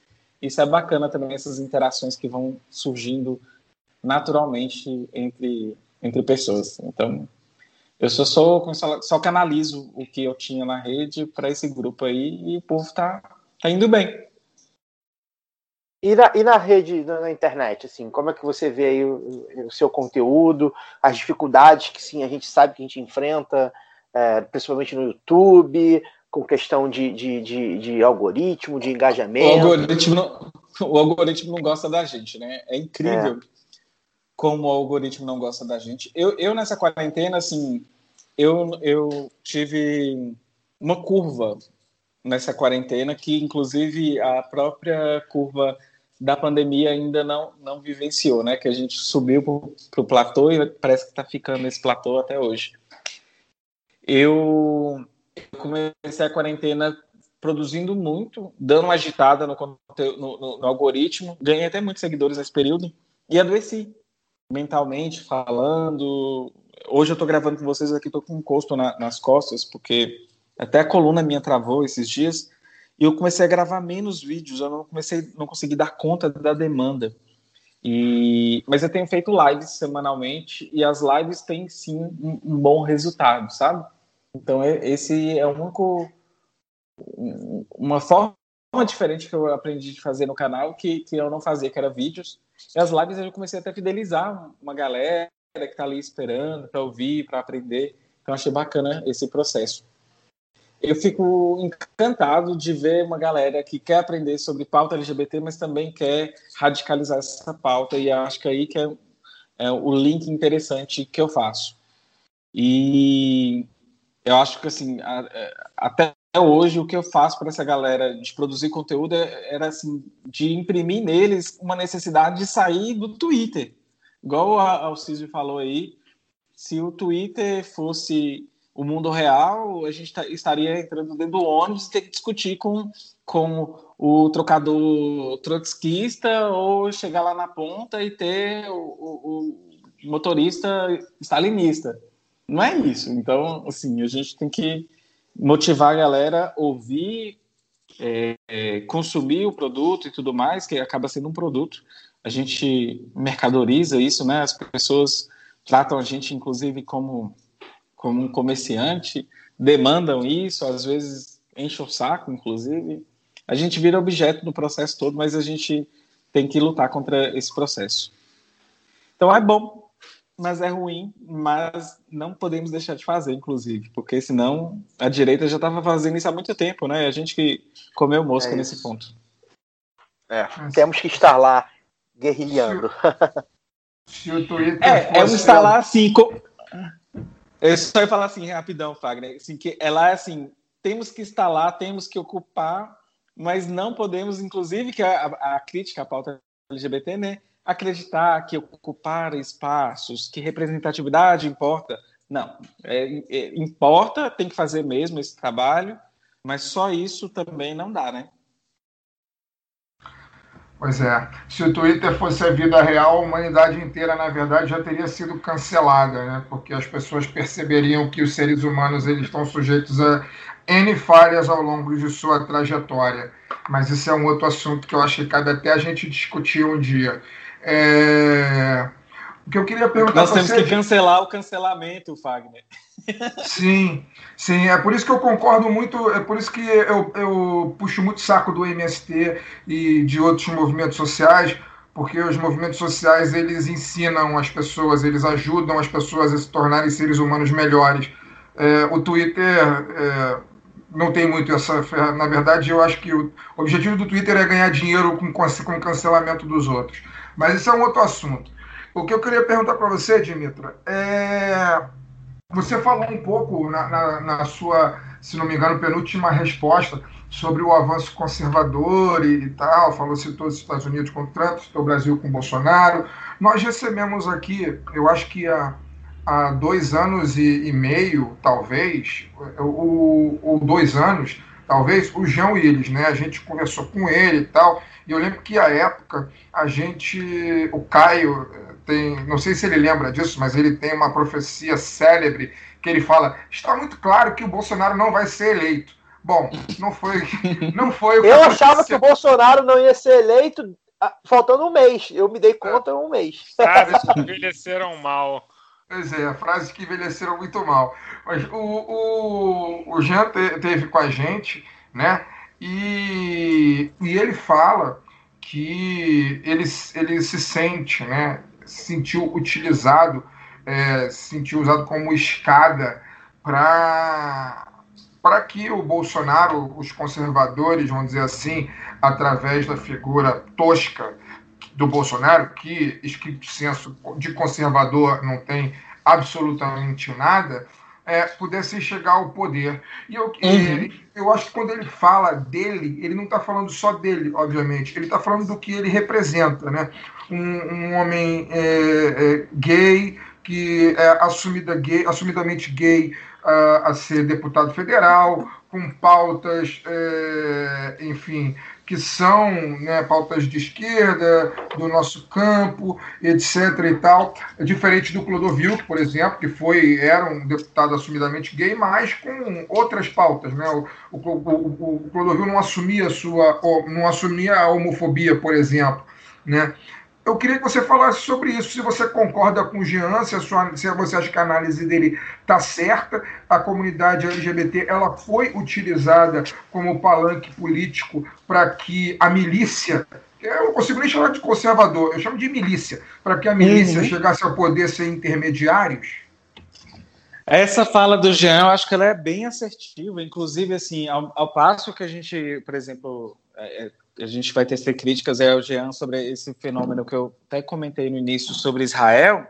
O Jean é um cara que a gente, inclusive, tem que apoiar com ressalvas críticas. Eu, eu sempre a gente tem que pontuar isso, é, porque ele é um cara que foi apanhou pra cacete do conservadorismo, mas, por exemplo, para se criar esse outro que eu acabei de falar, que foi é, essa uma tática comum neofascista, até do próprio fascismo, para criar esse outro comum, é, esse outro, na verdade, comum não, esse outro que é o vilão, o Jean ele foi esse, esse foi canalizado, né, para o kit gay, é, que vai querer é, transformar criança homem, criança mulher, e enfim, todas as barbaridades que a gente conhece do próprio do próprio conservadorismo que teve teve no Brasil essa fala dele que você colocou, inclusive, colocando dentro da análise da Nancy Fraser, que a gente percebe desse movimento que o capital fez das pautas progressistas para as pautas conservadoras,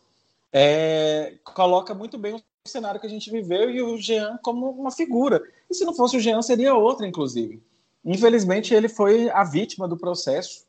É, eles precisavam de alguém para canalizar isso, né? Desde o Jean, como era a nossa representação institucional, mas também desde ideias né, da própria Pablo Vittar e do kit gay, enfim, é, assim, esse povo é muito louco.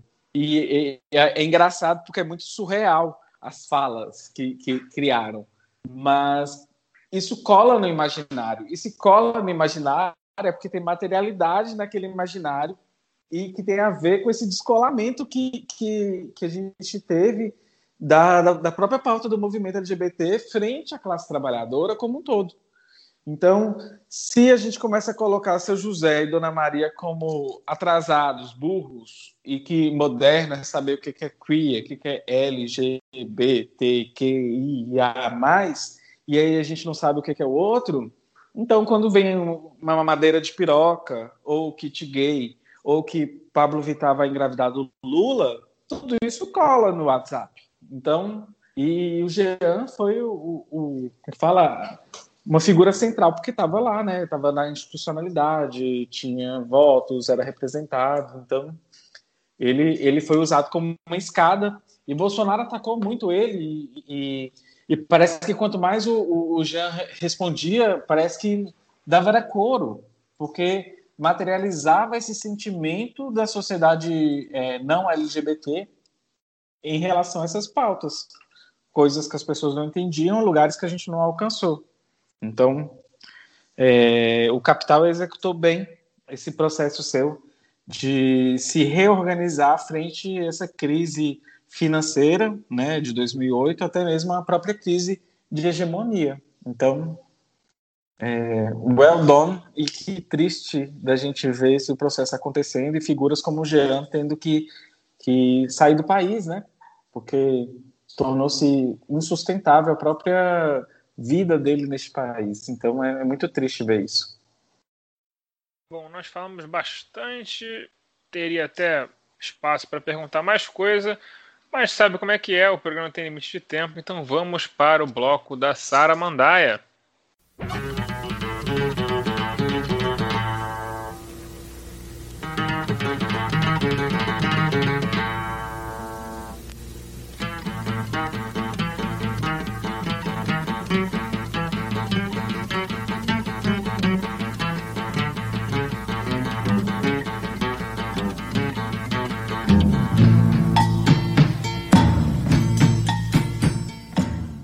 União sinistra ruim de separar Guedes, Bolso e o Maiá.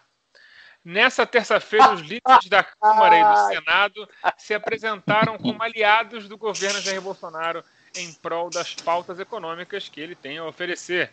Privatizações, reformas tributárias que concentram ainda mais a renda na mão de poucos, todo aquele suco de liberalismo econômico que os une, que une os abutres do país em busca de uma carniça para chamar de sua. Depois dessa, ainda vai ter analista preenchendo páginas de jornal ou minutos de TV e rádio chamando Maia de oposição moderada ao bolsonarismo? Vai, quero falar, vai. Eu, eu queria, eu queria fazer uma reclamação aqui, hein, pública, que não cabe essa pauta no bloco Saramandaia, que é um bloco destinado ao surrealismo brasileiro, e não existe nada de surreal na união entre liberais e fascistas, né? Exatamente. É, Mas, é, o, é o velho normal. Exatamente. É o Brasil real. É, é o mundo real. Não, né? não é o Brasil, é o mundo. É, é real. o mundo real. É. Mas o, o, eu quero, eu tô, eu estou muito à vontade para poder falar, né, a respeito disso. É, a quarentena, essa semana eu aproveitei a quarentena para poder assistir telejornais, né?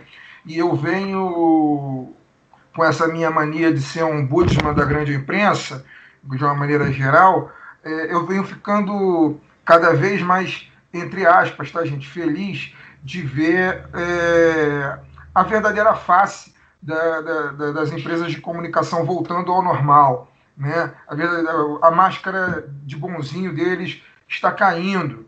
Né? O Jornal Nacional, recentemente, anteontem, se não me engano, foi. É, hoje nós estamos na quinta, mas foi na terça-feira, fez uma matéria de aproximadamente 10 minutos numa defesa é, do, do. uma defesa do fim, é uma defesa aberta, né, descarada, do, do fim da, da estabilidade do, do servidor público, né?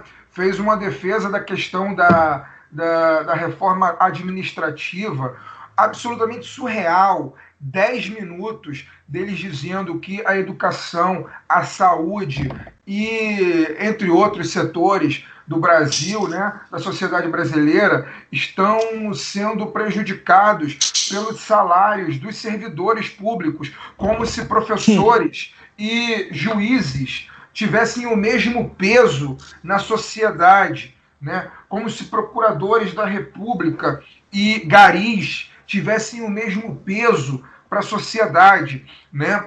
É, para uma matéria desse tipo, o Jornal Nacional levou duas figuras, uma delas do Instituto Milênio e uma outra, que eu, uma instituição que eu não lembro o nome, mas que é um Instituto Milênio Volume 2, para poder defender os dois a mesma causa.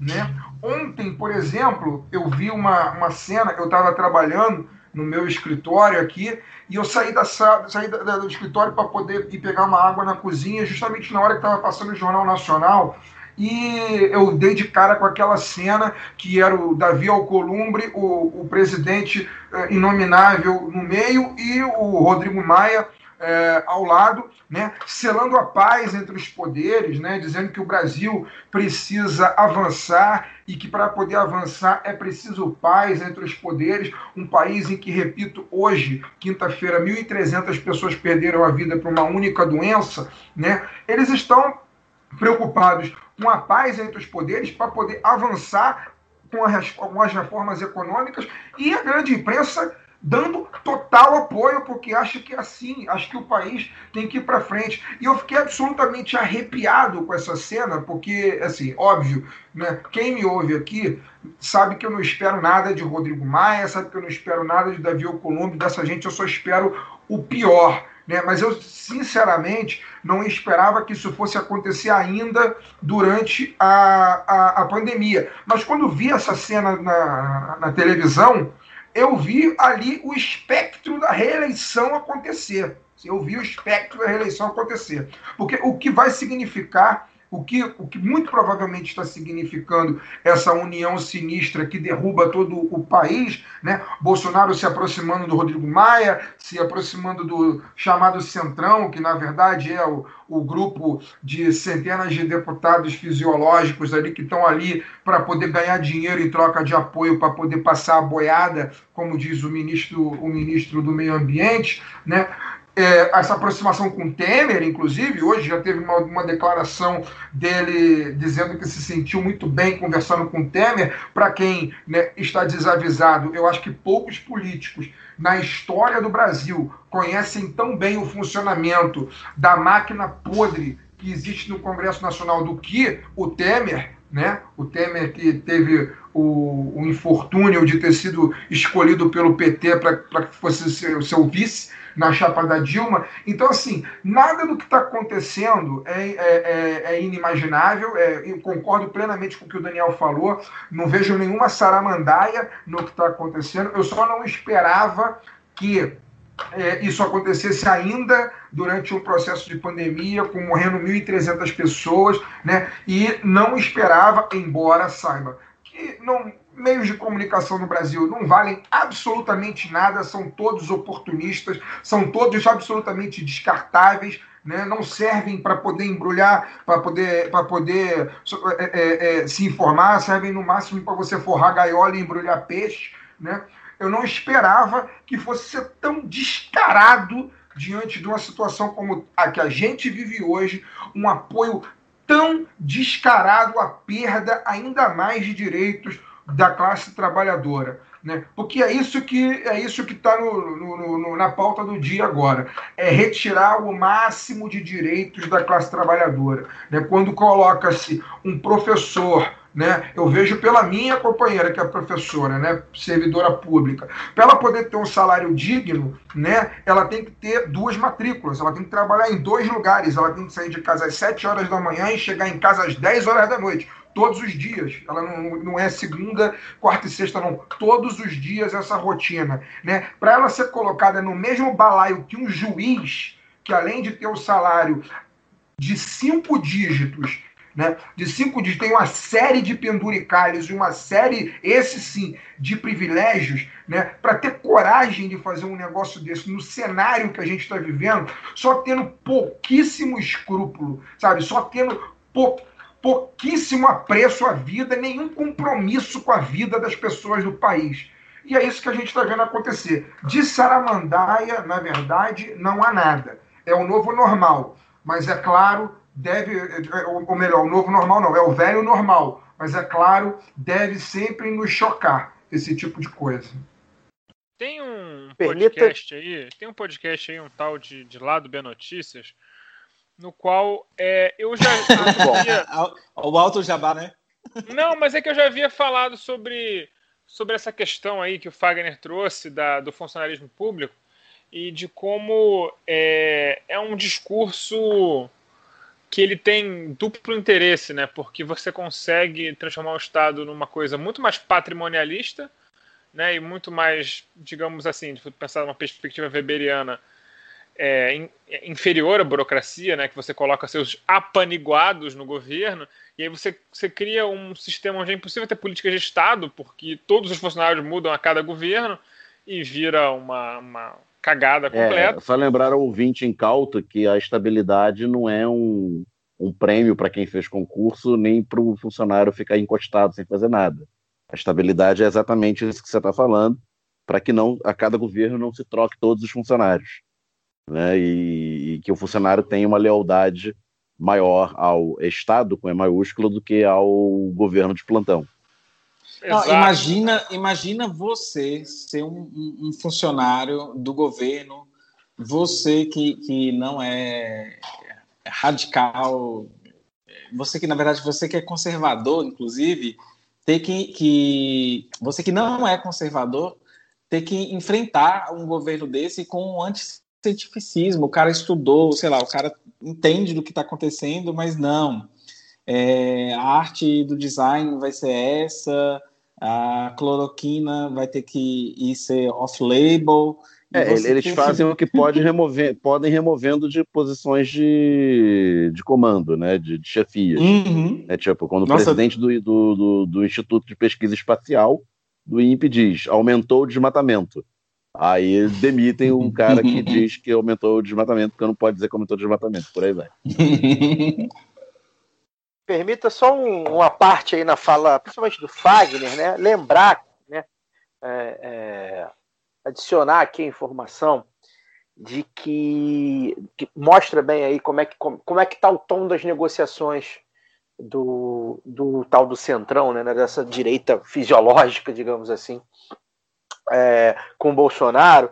É, o Fábio Faria, que é ministro das comunicações aí há uns dois meses, É o Ministério- cunhado do Silvio Santos, uma coisa assim? é o genro, genro do Silvio Santos. Genro, cunhado, tudo coisa. Genro do, genro do Silvio Santos. É, nesse caso não é. Mas enfim, genro do Silvio Santos. é, ele assumiu aí o Ministério das Comunicações. Lembrar que o Ministério das Comunicações tinha virado secretaria. Né? Bolsonaro tinha prometido 15 ministérios, já são 20 e tantos. Alguns recriados como o Ministério da Comunicação. Fábio Faria é um sujeito que já há algum tempo, já ainda no governo Dilma, ele foi namorado da Adriana Galisteu, se eu não me engano, Sabrina Sato. Ele é um cara que, que, que É Playboy. é playboy, lá do Rio Grande do Norte. E, e ele já, já é, é, manipula ali na, a, a direita fisiológica chamada de centrão há muito tempo. Não é de agora, não, não é uma figura nova. Ou seja, ele não está ali à toa, ele é está ali com respaldo. Há 10 dias, mais ou menos, é, saiu a notícia no Notícias da TV, né, um blog do UOL do Daniel Castro, que ele sentou para conversar com os executivos da Rede Globo, né? E aí é, lembrar sempre, ah, mas ele é genro do, do Silvio Santos e tal.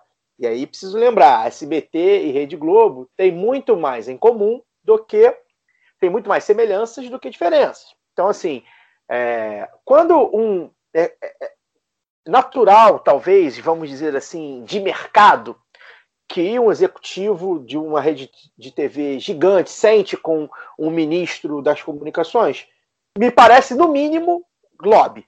né? Mas para ficar nisso aí.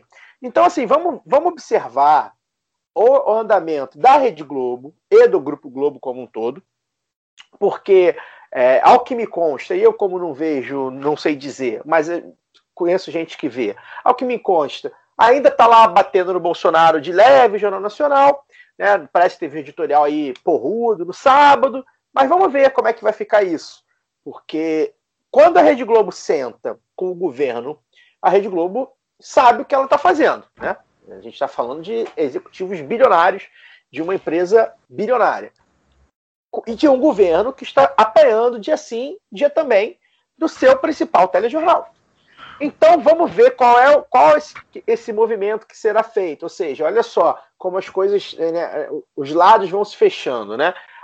Ao, ao, passo que o, que o Bolsonaro senta com tal centrão, distribui um monte de cargos, inclusive ministérios, como da comunicação, ele abre caminho para a Globo. Segundo o Daniel Castro, aí eu sugiro aí a galera que tiver mais interessada, eu acho que é muito importante a gente ler isso, muito importante, porque as coisas não são feitas, às vezes a gente acha que são feitas é, por debaixo dos panos, não é bem assim não. A notícia está aqui e aí elas até são tá... feitas por debaixo dos panos, mas ela tem consequências é, mas as práticas fontes... muito imediatas, né? É, mas as fontes estão lá também, né?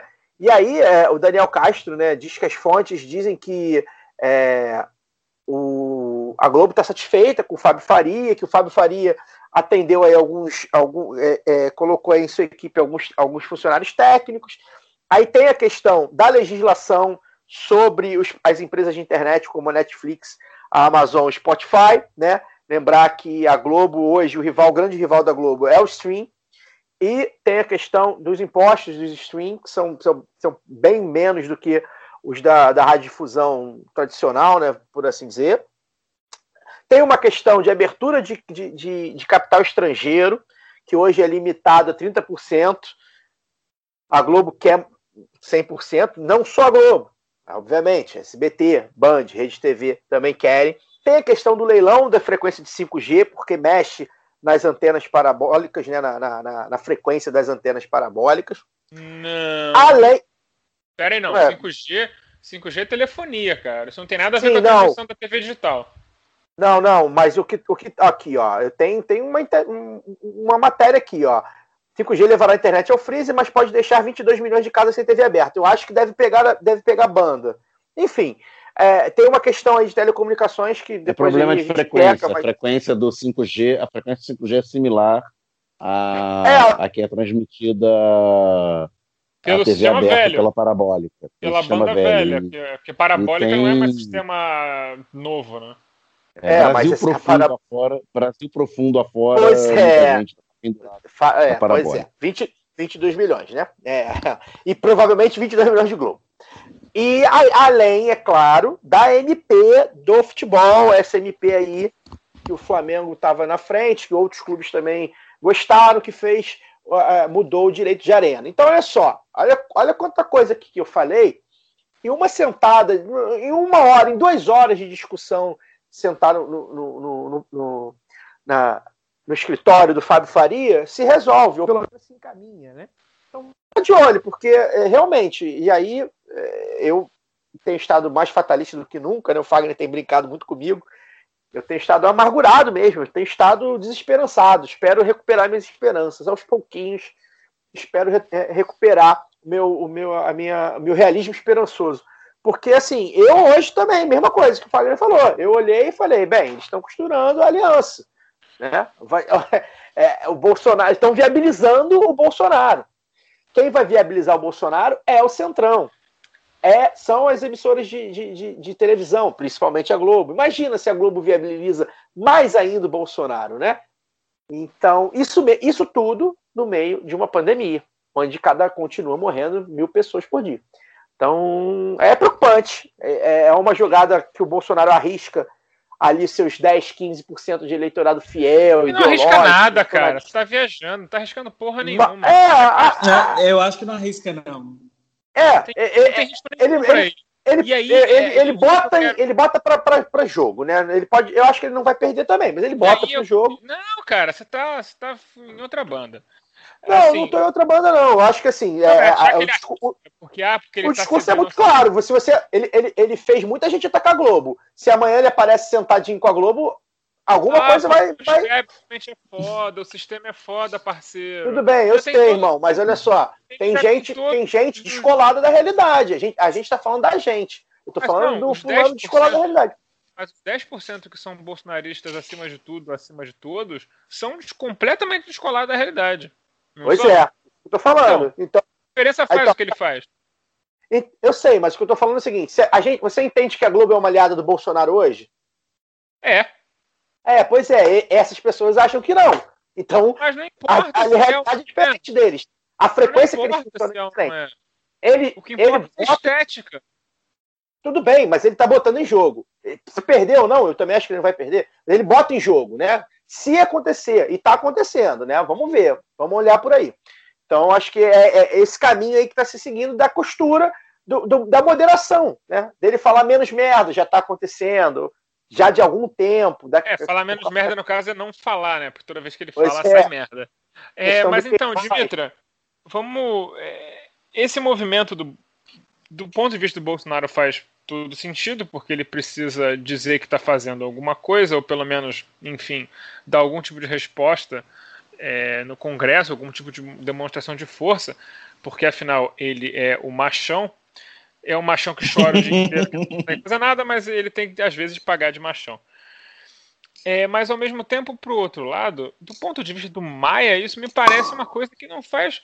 Opa, vinho! É, do ponto de vista do Maia, isso parece algo que não faz muito sentido. Porque o que, que o Maia tem a ganhar com isso? O que que, o que que, por exemplo, as ambições políticas do Maia têm a ganhar com isso? Cara, o Maia, para mim, é, é- não é uma incógnita, na verdade. É meio que uma governabilidade que a gente, a gente percebe. Eu vou ser sincero, é, ele ganha.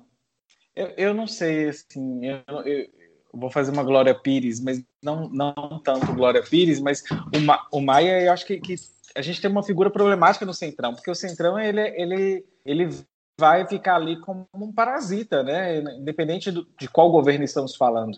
Então, assim, quando ele vai no Roda Viva e fala que não existe nada que, que justificaria um impeachment é, do Bolsonaro, eu, eu olho para aquilo ali e eu fico assim, como assim não justificaria? Nós temos uma, uma presidente impeach- impeachmentada, né, com, com pedalada Não, mas, fiscal. ele, mas ele não pode admitir que tem, né? Senão, é, enfim, ele também estaria prevaricando, né? E- É, porque alguma coisa deveria ser feita, já que, já que se ele tivesse admitido, ele teria que partir para ação também.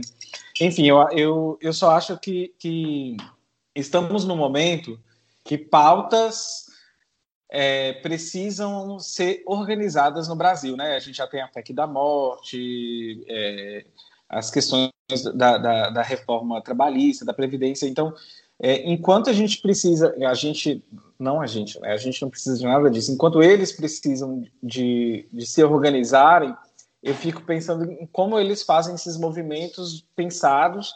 E Bolsonaro, gente, assim, é, a gente é muito catártico com Bolsonaro, no sentido de fora Bolsonaro e tudo mais, mas a queda do Bolsonaro não significa muita coisa, não. Materialmente falando, é, a gente derruba Bolsonaro hoje, mas a gente não derrubou o projeto. Então ele é, É, só. A gente tá arriscado em colocar alguém até mais competente no lugar. Porque mais incompetente é é, mais- difícil. Mais fácil passar as reformas com o Mourão mesmo. É, e assim, é, é, é importante ter esse, um- uma pessoa que, assim, a, a, a performance do Bolsonaro é uma performance de palhaço. Assim, vamos tirar todo o ranço né, que a gente tem dele, da- das barbaridades, e se a gente pensar racionalmente, é uma performance de palhaço, de, de, de falar coisas desconexas e tudo mais. Então, assim, ele está servindo muito bem a, a, a esse projeto e, e, e essas pessoas, inclusive, que ficam nesse, nesses bastidores, inclusive o próprio Rodrigo Maia, é, são figuras tão perigosas quanto. Então a gente tem que ter muito cuidado com isso. Inclusive, isso vai muito no que eu, no que eu falo da gente é, pensar em política como performance e ficar no, no campo da performance, porque a gente sabe que, materialmente falando, não, não, não temos para onde ir, né? Por enquanto, assim, no sentido de ficar pensando só fora Bolsonaro, como se Bolsonaro fo- cair fosse a solução de todos os nossos problemas. Não é.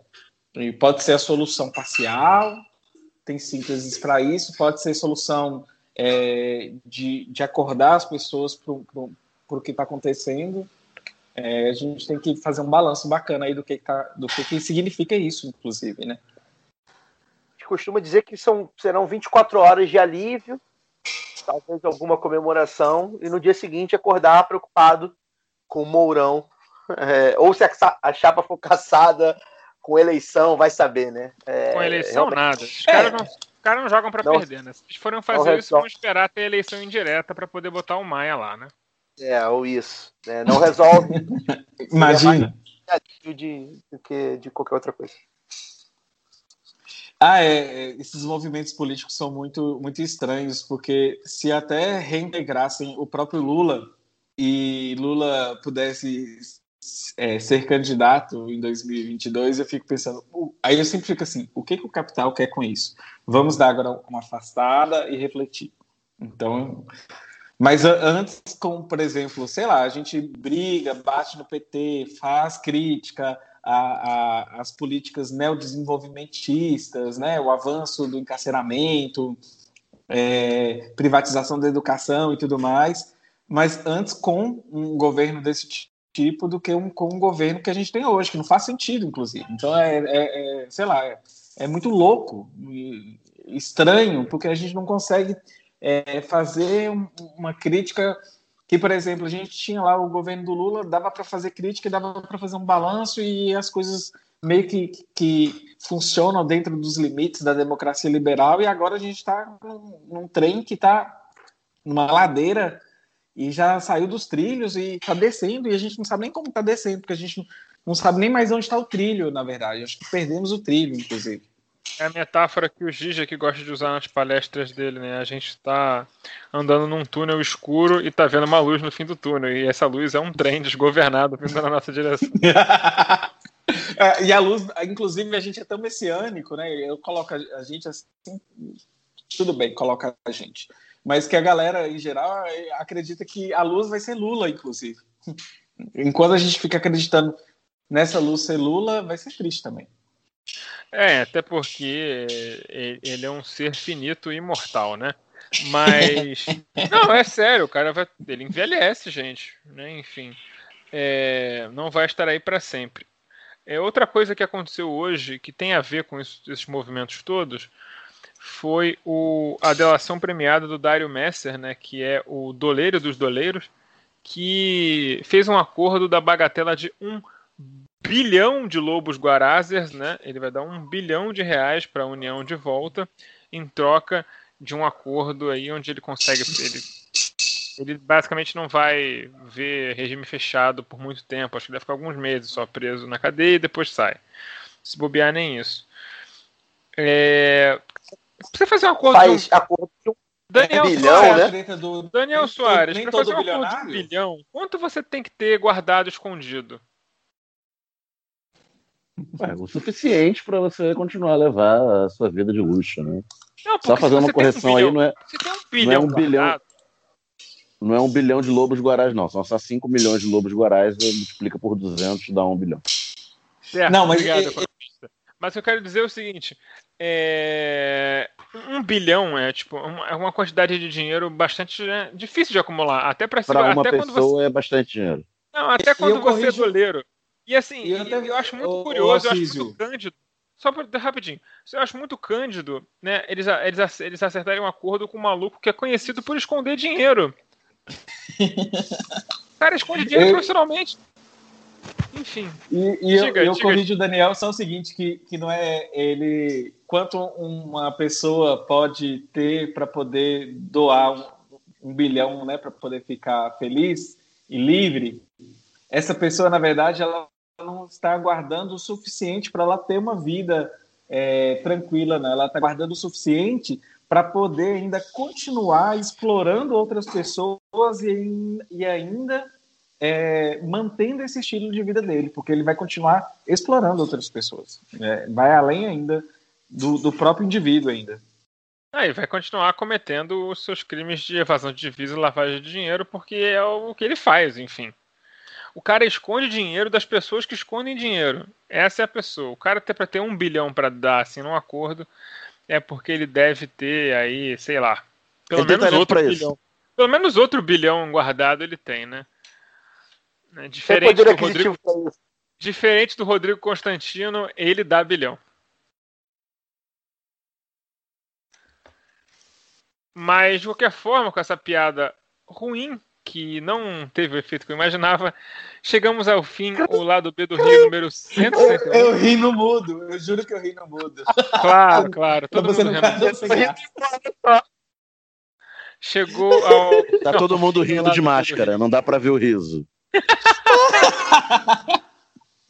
Ah, Ah, estamos em todas as plataformas, redes sociais, inclusive no YouTube, onde eu lancei todas as quartas-feiras a série lá do B Joguinho, onde eu jogo um joguinho e falo sobre algum tema político. O tema dessa semana sobre as eleições dos Estados Unidos, sobre o Wargame das eleições dos Estados Unidos, né? Que é um, é um meio que um Inception, que eu jogo um jogo falando sobre os políticos americanos terem jogado um jogo sobre a possibilidade do Trump não aceitar o resultado das eleições. É bem interessante, acho que vocês deviam dar uma olhada.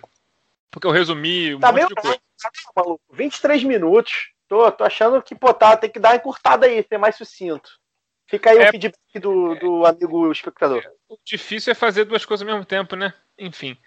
É, tem texto no site lá do É, bedorio.br do Caio Belandi, que inclusive é um texto longo, acho que você podia, você podia cortar metade e talvez ninguém percebesse. Ah, olha só, pior que de vingancinha, cara. Você é escorpiano? Ascendente tem ascendente escorpião. É foda. Ah, e- e- e nesse programa a gente faz de tudo até aguentar signo. Boa noite, Caio Belandi. Ai, agradecer a presença da Dimitra. A Dimitra falou que, que o podcast que ela fazia é, quatro anos, né? É, por, então, por Isso. isso, né? A gente, a gente acompanhou, a gente está fazendo quatro anos também, né? Ontem a gente fez quatro anos da estreia na Central 3. é, é, então acho que foi exatamente por aí, né? Porque a gente já nos- se seguia no Twitter e tal. A gente trocou bastante, bastante figurinha lá com a HQ da vida. Então, Eu acho que é a nossa grande ponte. Trouxemos é o- Dani Balbi. A nossa grande ponte é o isentão chamado Ivan Mizanzuki. É verdade, Olha só. verdade. O Anticast, Verdade. eu já fui pro Anticast, o Anticast já falou de vocês, então. A gente já trouxe a Grande- Dani, que era do HQ da vida, né? Então eu acho que também tem essa conexão aí. É, Sim, Dani- eu lembro disso. E, inclusive, ela deve estar pré-candidata agora. Eu, eu, eu- eu não estou acompanhando a Dani, mas eu acredito que Dani tem uma, uma militância muito linda. E ela tá com a gente no HQ, mas ela tá, tava tão sobrecarregada que ela deu uma pausa. E eu queria muito que a Dani voltasse. Assim, ela tá com a gente, tá no grupo e tudo mais, mas ela não tá gravando, tá tipo off, mas a gente tá lá seguindo o curso. O HQ também, ele, a gente passou por uma reconfiguração, a gente tá fazendo um programa só de HQ por mês para poder dar conta, mas o feed é lotado, porque eu jogo tudo Doutora Drag lá também, porque a galera velha de podcast não gosta de ouvir de ir no YouTube, né? Então eu, eu jogo lá para poder pegar as duas audiências. Pode crer. É, boa noite, Daniel Soares. Boa noite, agradecer a presença da, da Dimitra e até a próxima. Boa noite, Fagner Torres. Boa noite, bom dia, boa tarde. É, quero deixar aqui agradecimento à Dimitra pela participação, pela conversa, pela disponibilidade. É, e eu quero fazer um chamado aqui também à galera, já que a gente está falando, é, falou bastante de, de comunicação, de, a gente fala muito sempre de comunicação contra-hegemônica, e dentre outras coisas, a gente vem assistindo vários absurdos acontecerem no Brasil diariamente, nos últimos tempos, é, um excesso de absurdos, não que não, não ocorressem antes, mas a gente tem visto um excesso. Então, eu quero pedir a você que está ouvindo, né, a nossa audiência, para poder fortalecer não só os meios de comunicação alternativos, como o Lado B e dentre outros, Caio sempre fala aqui, mas fortalecer também os movimentos sociais de alguma maneira, né? Se não puder fortalecer com a participação direta, até porque, né, pelo menos supostamente, nós estamos em isolamento social ainda, né? É, fortalecer nas redes, né? Seguir nas redes para poder ter informações, compartilhar informações. E aí nós, é, é, nesse momento que a gente está vivendo a questão dramática, inclusive de de despejo durante a, a pandemia, né, seguir o MST nas redes sociais, seguir a Comissão Pro Índio né, no Twitter, seguir o CIMI, é, a CPT, Comissão Pastoral da Terra, o MAB, enfim, todos esses movimentos, sobretudo os movimentos que são é, é, regionalizados e que ficam mais ao interior do Brasil, né, de luta pela terra, por reforma agrária, defesa indígena, defesa quilombola, dentre outras coisas, fortaleça essas instituições, é, dê visibilidade à luta dessas, dessas, dessas populações, porque essas são as populações que estão mais precarizadas e mais indefesas no momento que a gente vive o governo mais assassino da história, é, pelo menos o governo eleito mais assassino da história da República. É, dito isso, e aí toda tem total relação com o que eu estou falando, eu queria encerrar a minha participação com uma frase do, do Pedro, que foi quem eu citei no começo do programa, porque ele fala justamente sobre isso, que é ouçamos toda coisa, ouçamos toda asa, ouçamos todo passo. Fale o povo pelo rádio, fale o povo pela imprensa, fale o povo na TV. Fale o povo a verdade, a verdade fale ao povo. É isso, um abraço, até semana que vem. Dimitra, é, muito obrigado pela sua participação. Quem quiser te encontrar nas redes, como é que faz? Dimitra Vulcana, o Vulcana aí é de drag tracker, então quem gosta de Star Trek saiba que eu também gosto, gosto tanto que minha persona chama Dimitra Vulcana em todas as redes. Você encontra a gente e Hora Queer, que é o podcast também. Bom, então tá ótimo. Eu só tenho uma pequena informação para dar no final. Obviamente, não é exatamente breaking news, porque você está ouvindo isso pelo menos daqui a umas 12 horas. Então, é, só para falar sobre outra coisa que a gente já comentou no lado B Notícias da Cinemateca de São Paulo. Todos os funcionários hoje à noite foram demitidos pelo governo federal. O contrato de gestão que havia sido firmado ainda no governo Temer foi rompido e a Cinemateca, que é um maior acervo de, de filmes da América Latina, o quinto maior do mundo, está entregue ao Deus dará a partir de amanhã. É, material extremamente inflamável, muita película rara. Tá de parabéns o Jair Bolsonaro que vai destruir a memória cinematográfica do Brasil. É isso. Que restará do semana. Brasil. Até semana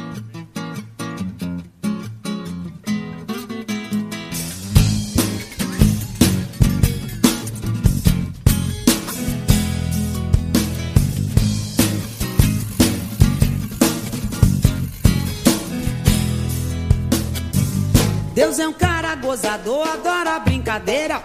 Pois pra me jogar no mundo tinha o um mundo inteiro. Mas achou muito engraçado me botar cabreiro. Na barriga da miséria nasci brasileiro, eu sou do Rio de Janeiro. Diz que Deus, diz que dá, diz que Deus dará. Não vou duvidar, ó nega. E se Deus não dá, como é que Deus dará, Deus dará. Diz que Deus, diz que dá, diz que Deus dará. Não vou duvidar, ó nega. E se Deus negar, eu vou me indignar e chega. Deus dará, Deus dará. Jesus Cristo ainda me paga um dia, ainda me explica como é que pôs no mundo essa pobre titica. Ver se alguém se embala um ronco na cuica. Aquele abraço pra quem fica, meu irmão. Deu? Dá. Dará. Não vou duvidar, nega. E se Deus negar,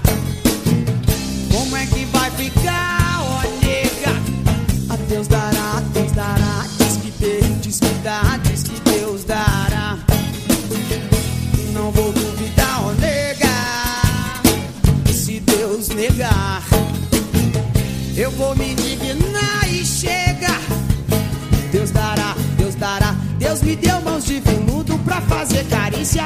Deus me deu muita saudade. polícia. Deus me deu pernas compridas e muita malícia. Pra correr atrás de bola e fugir da polícia. Um dia ainda eu sou notícia. Se liga aí? Dará. Não vou duvidar,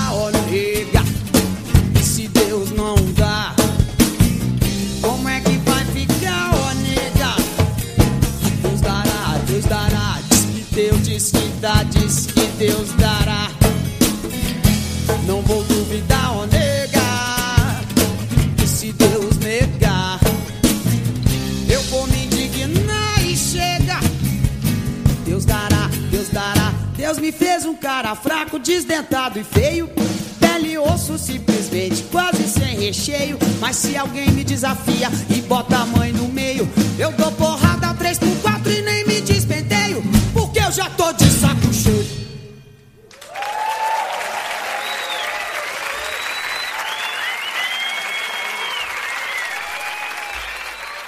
Vocês não sabem, mas o Chico Buarque é o meu verdadeiro pai.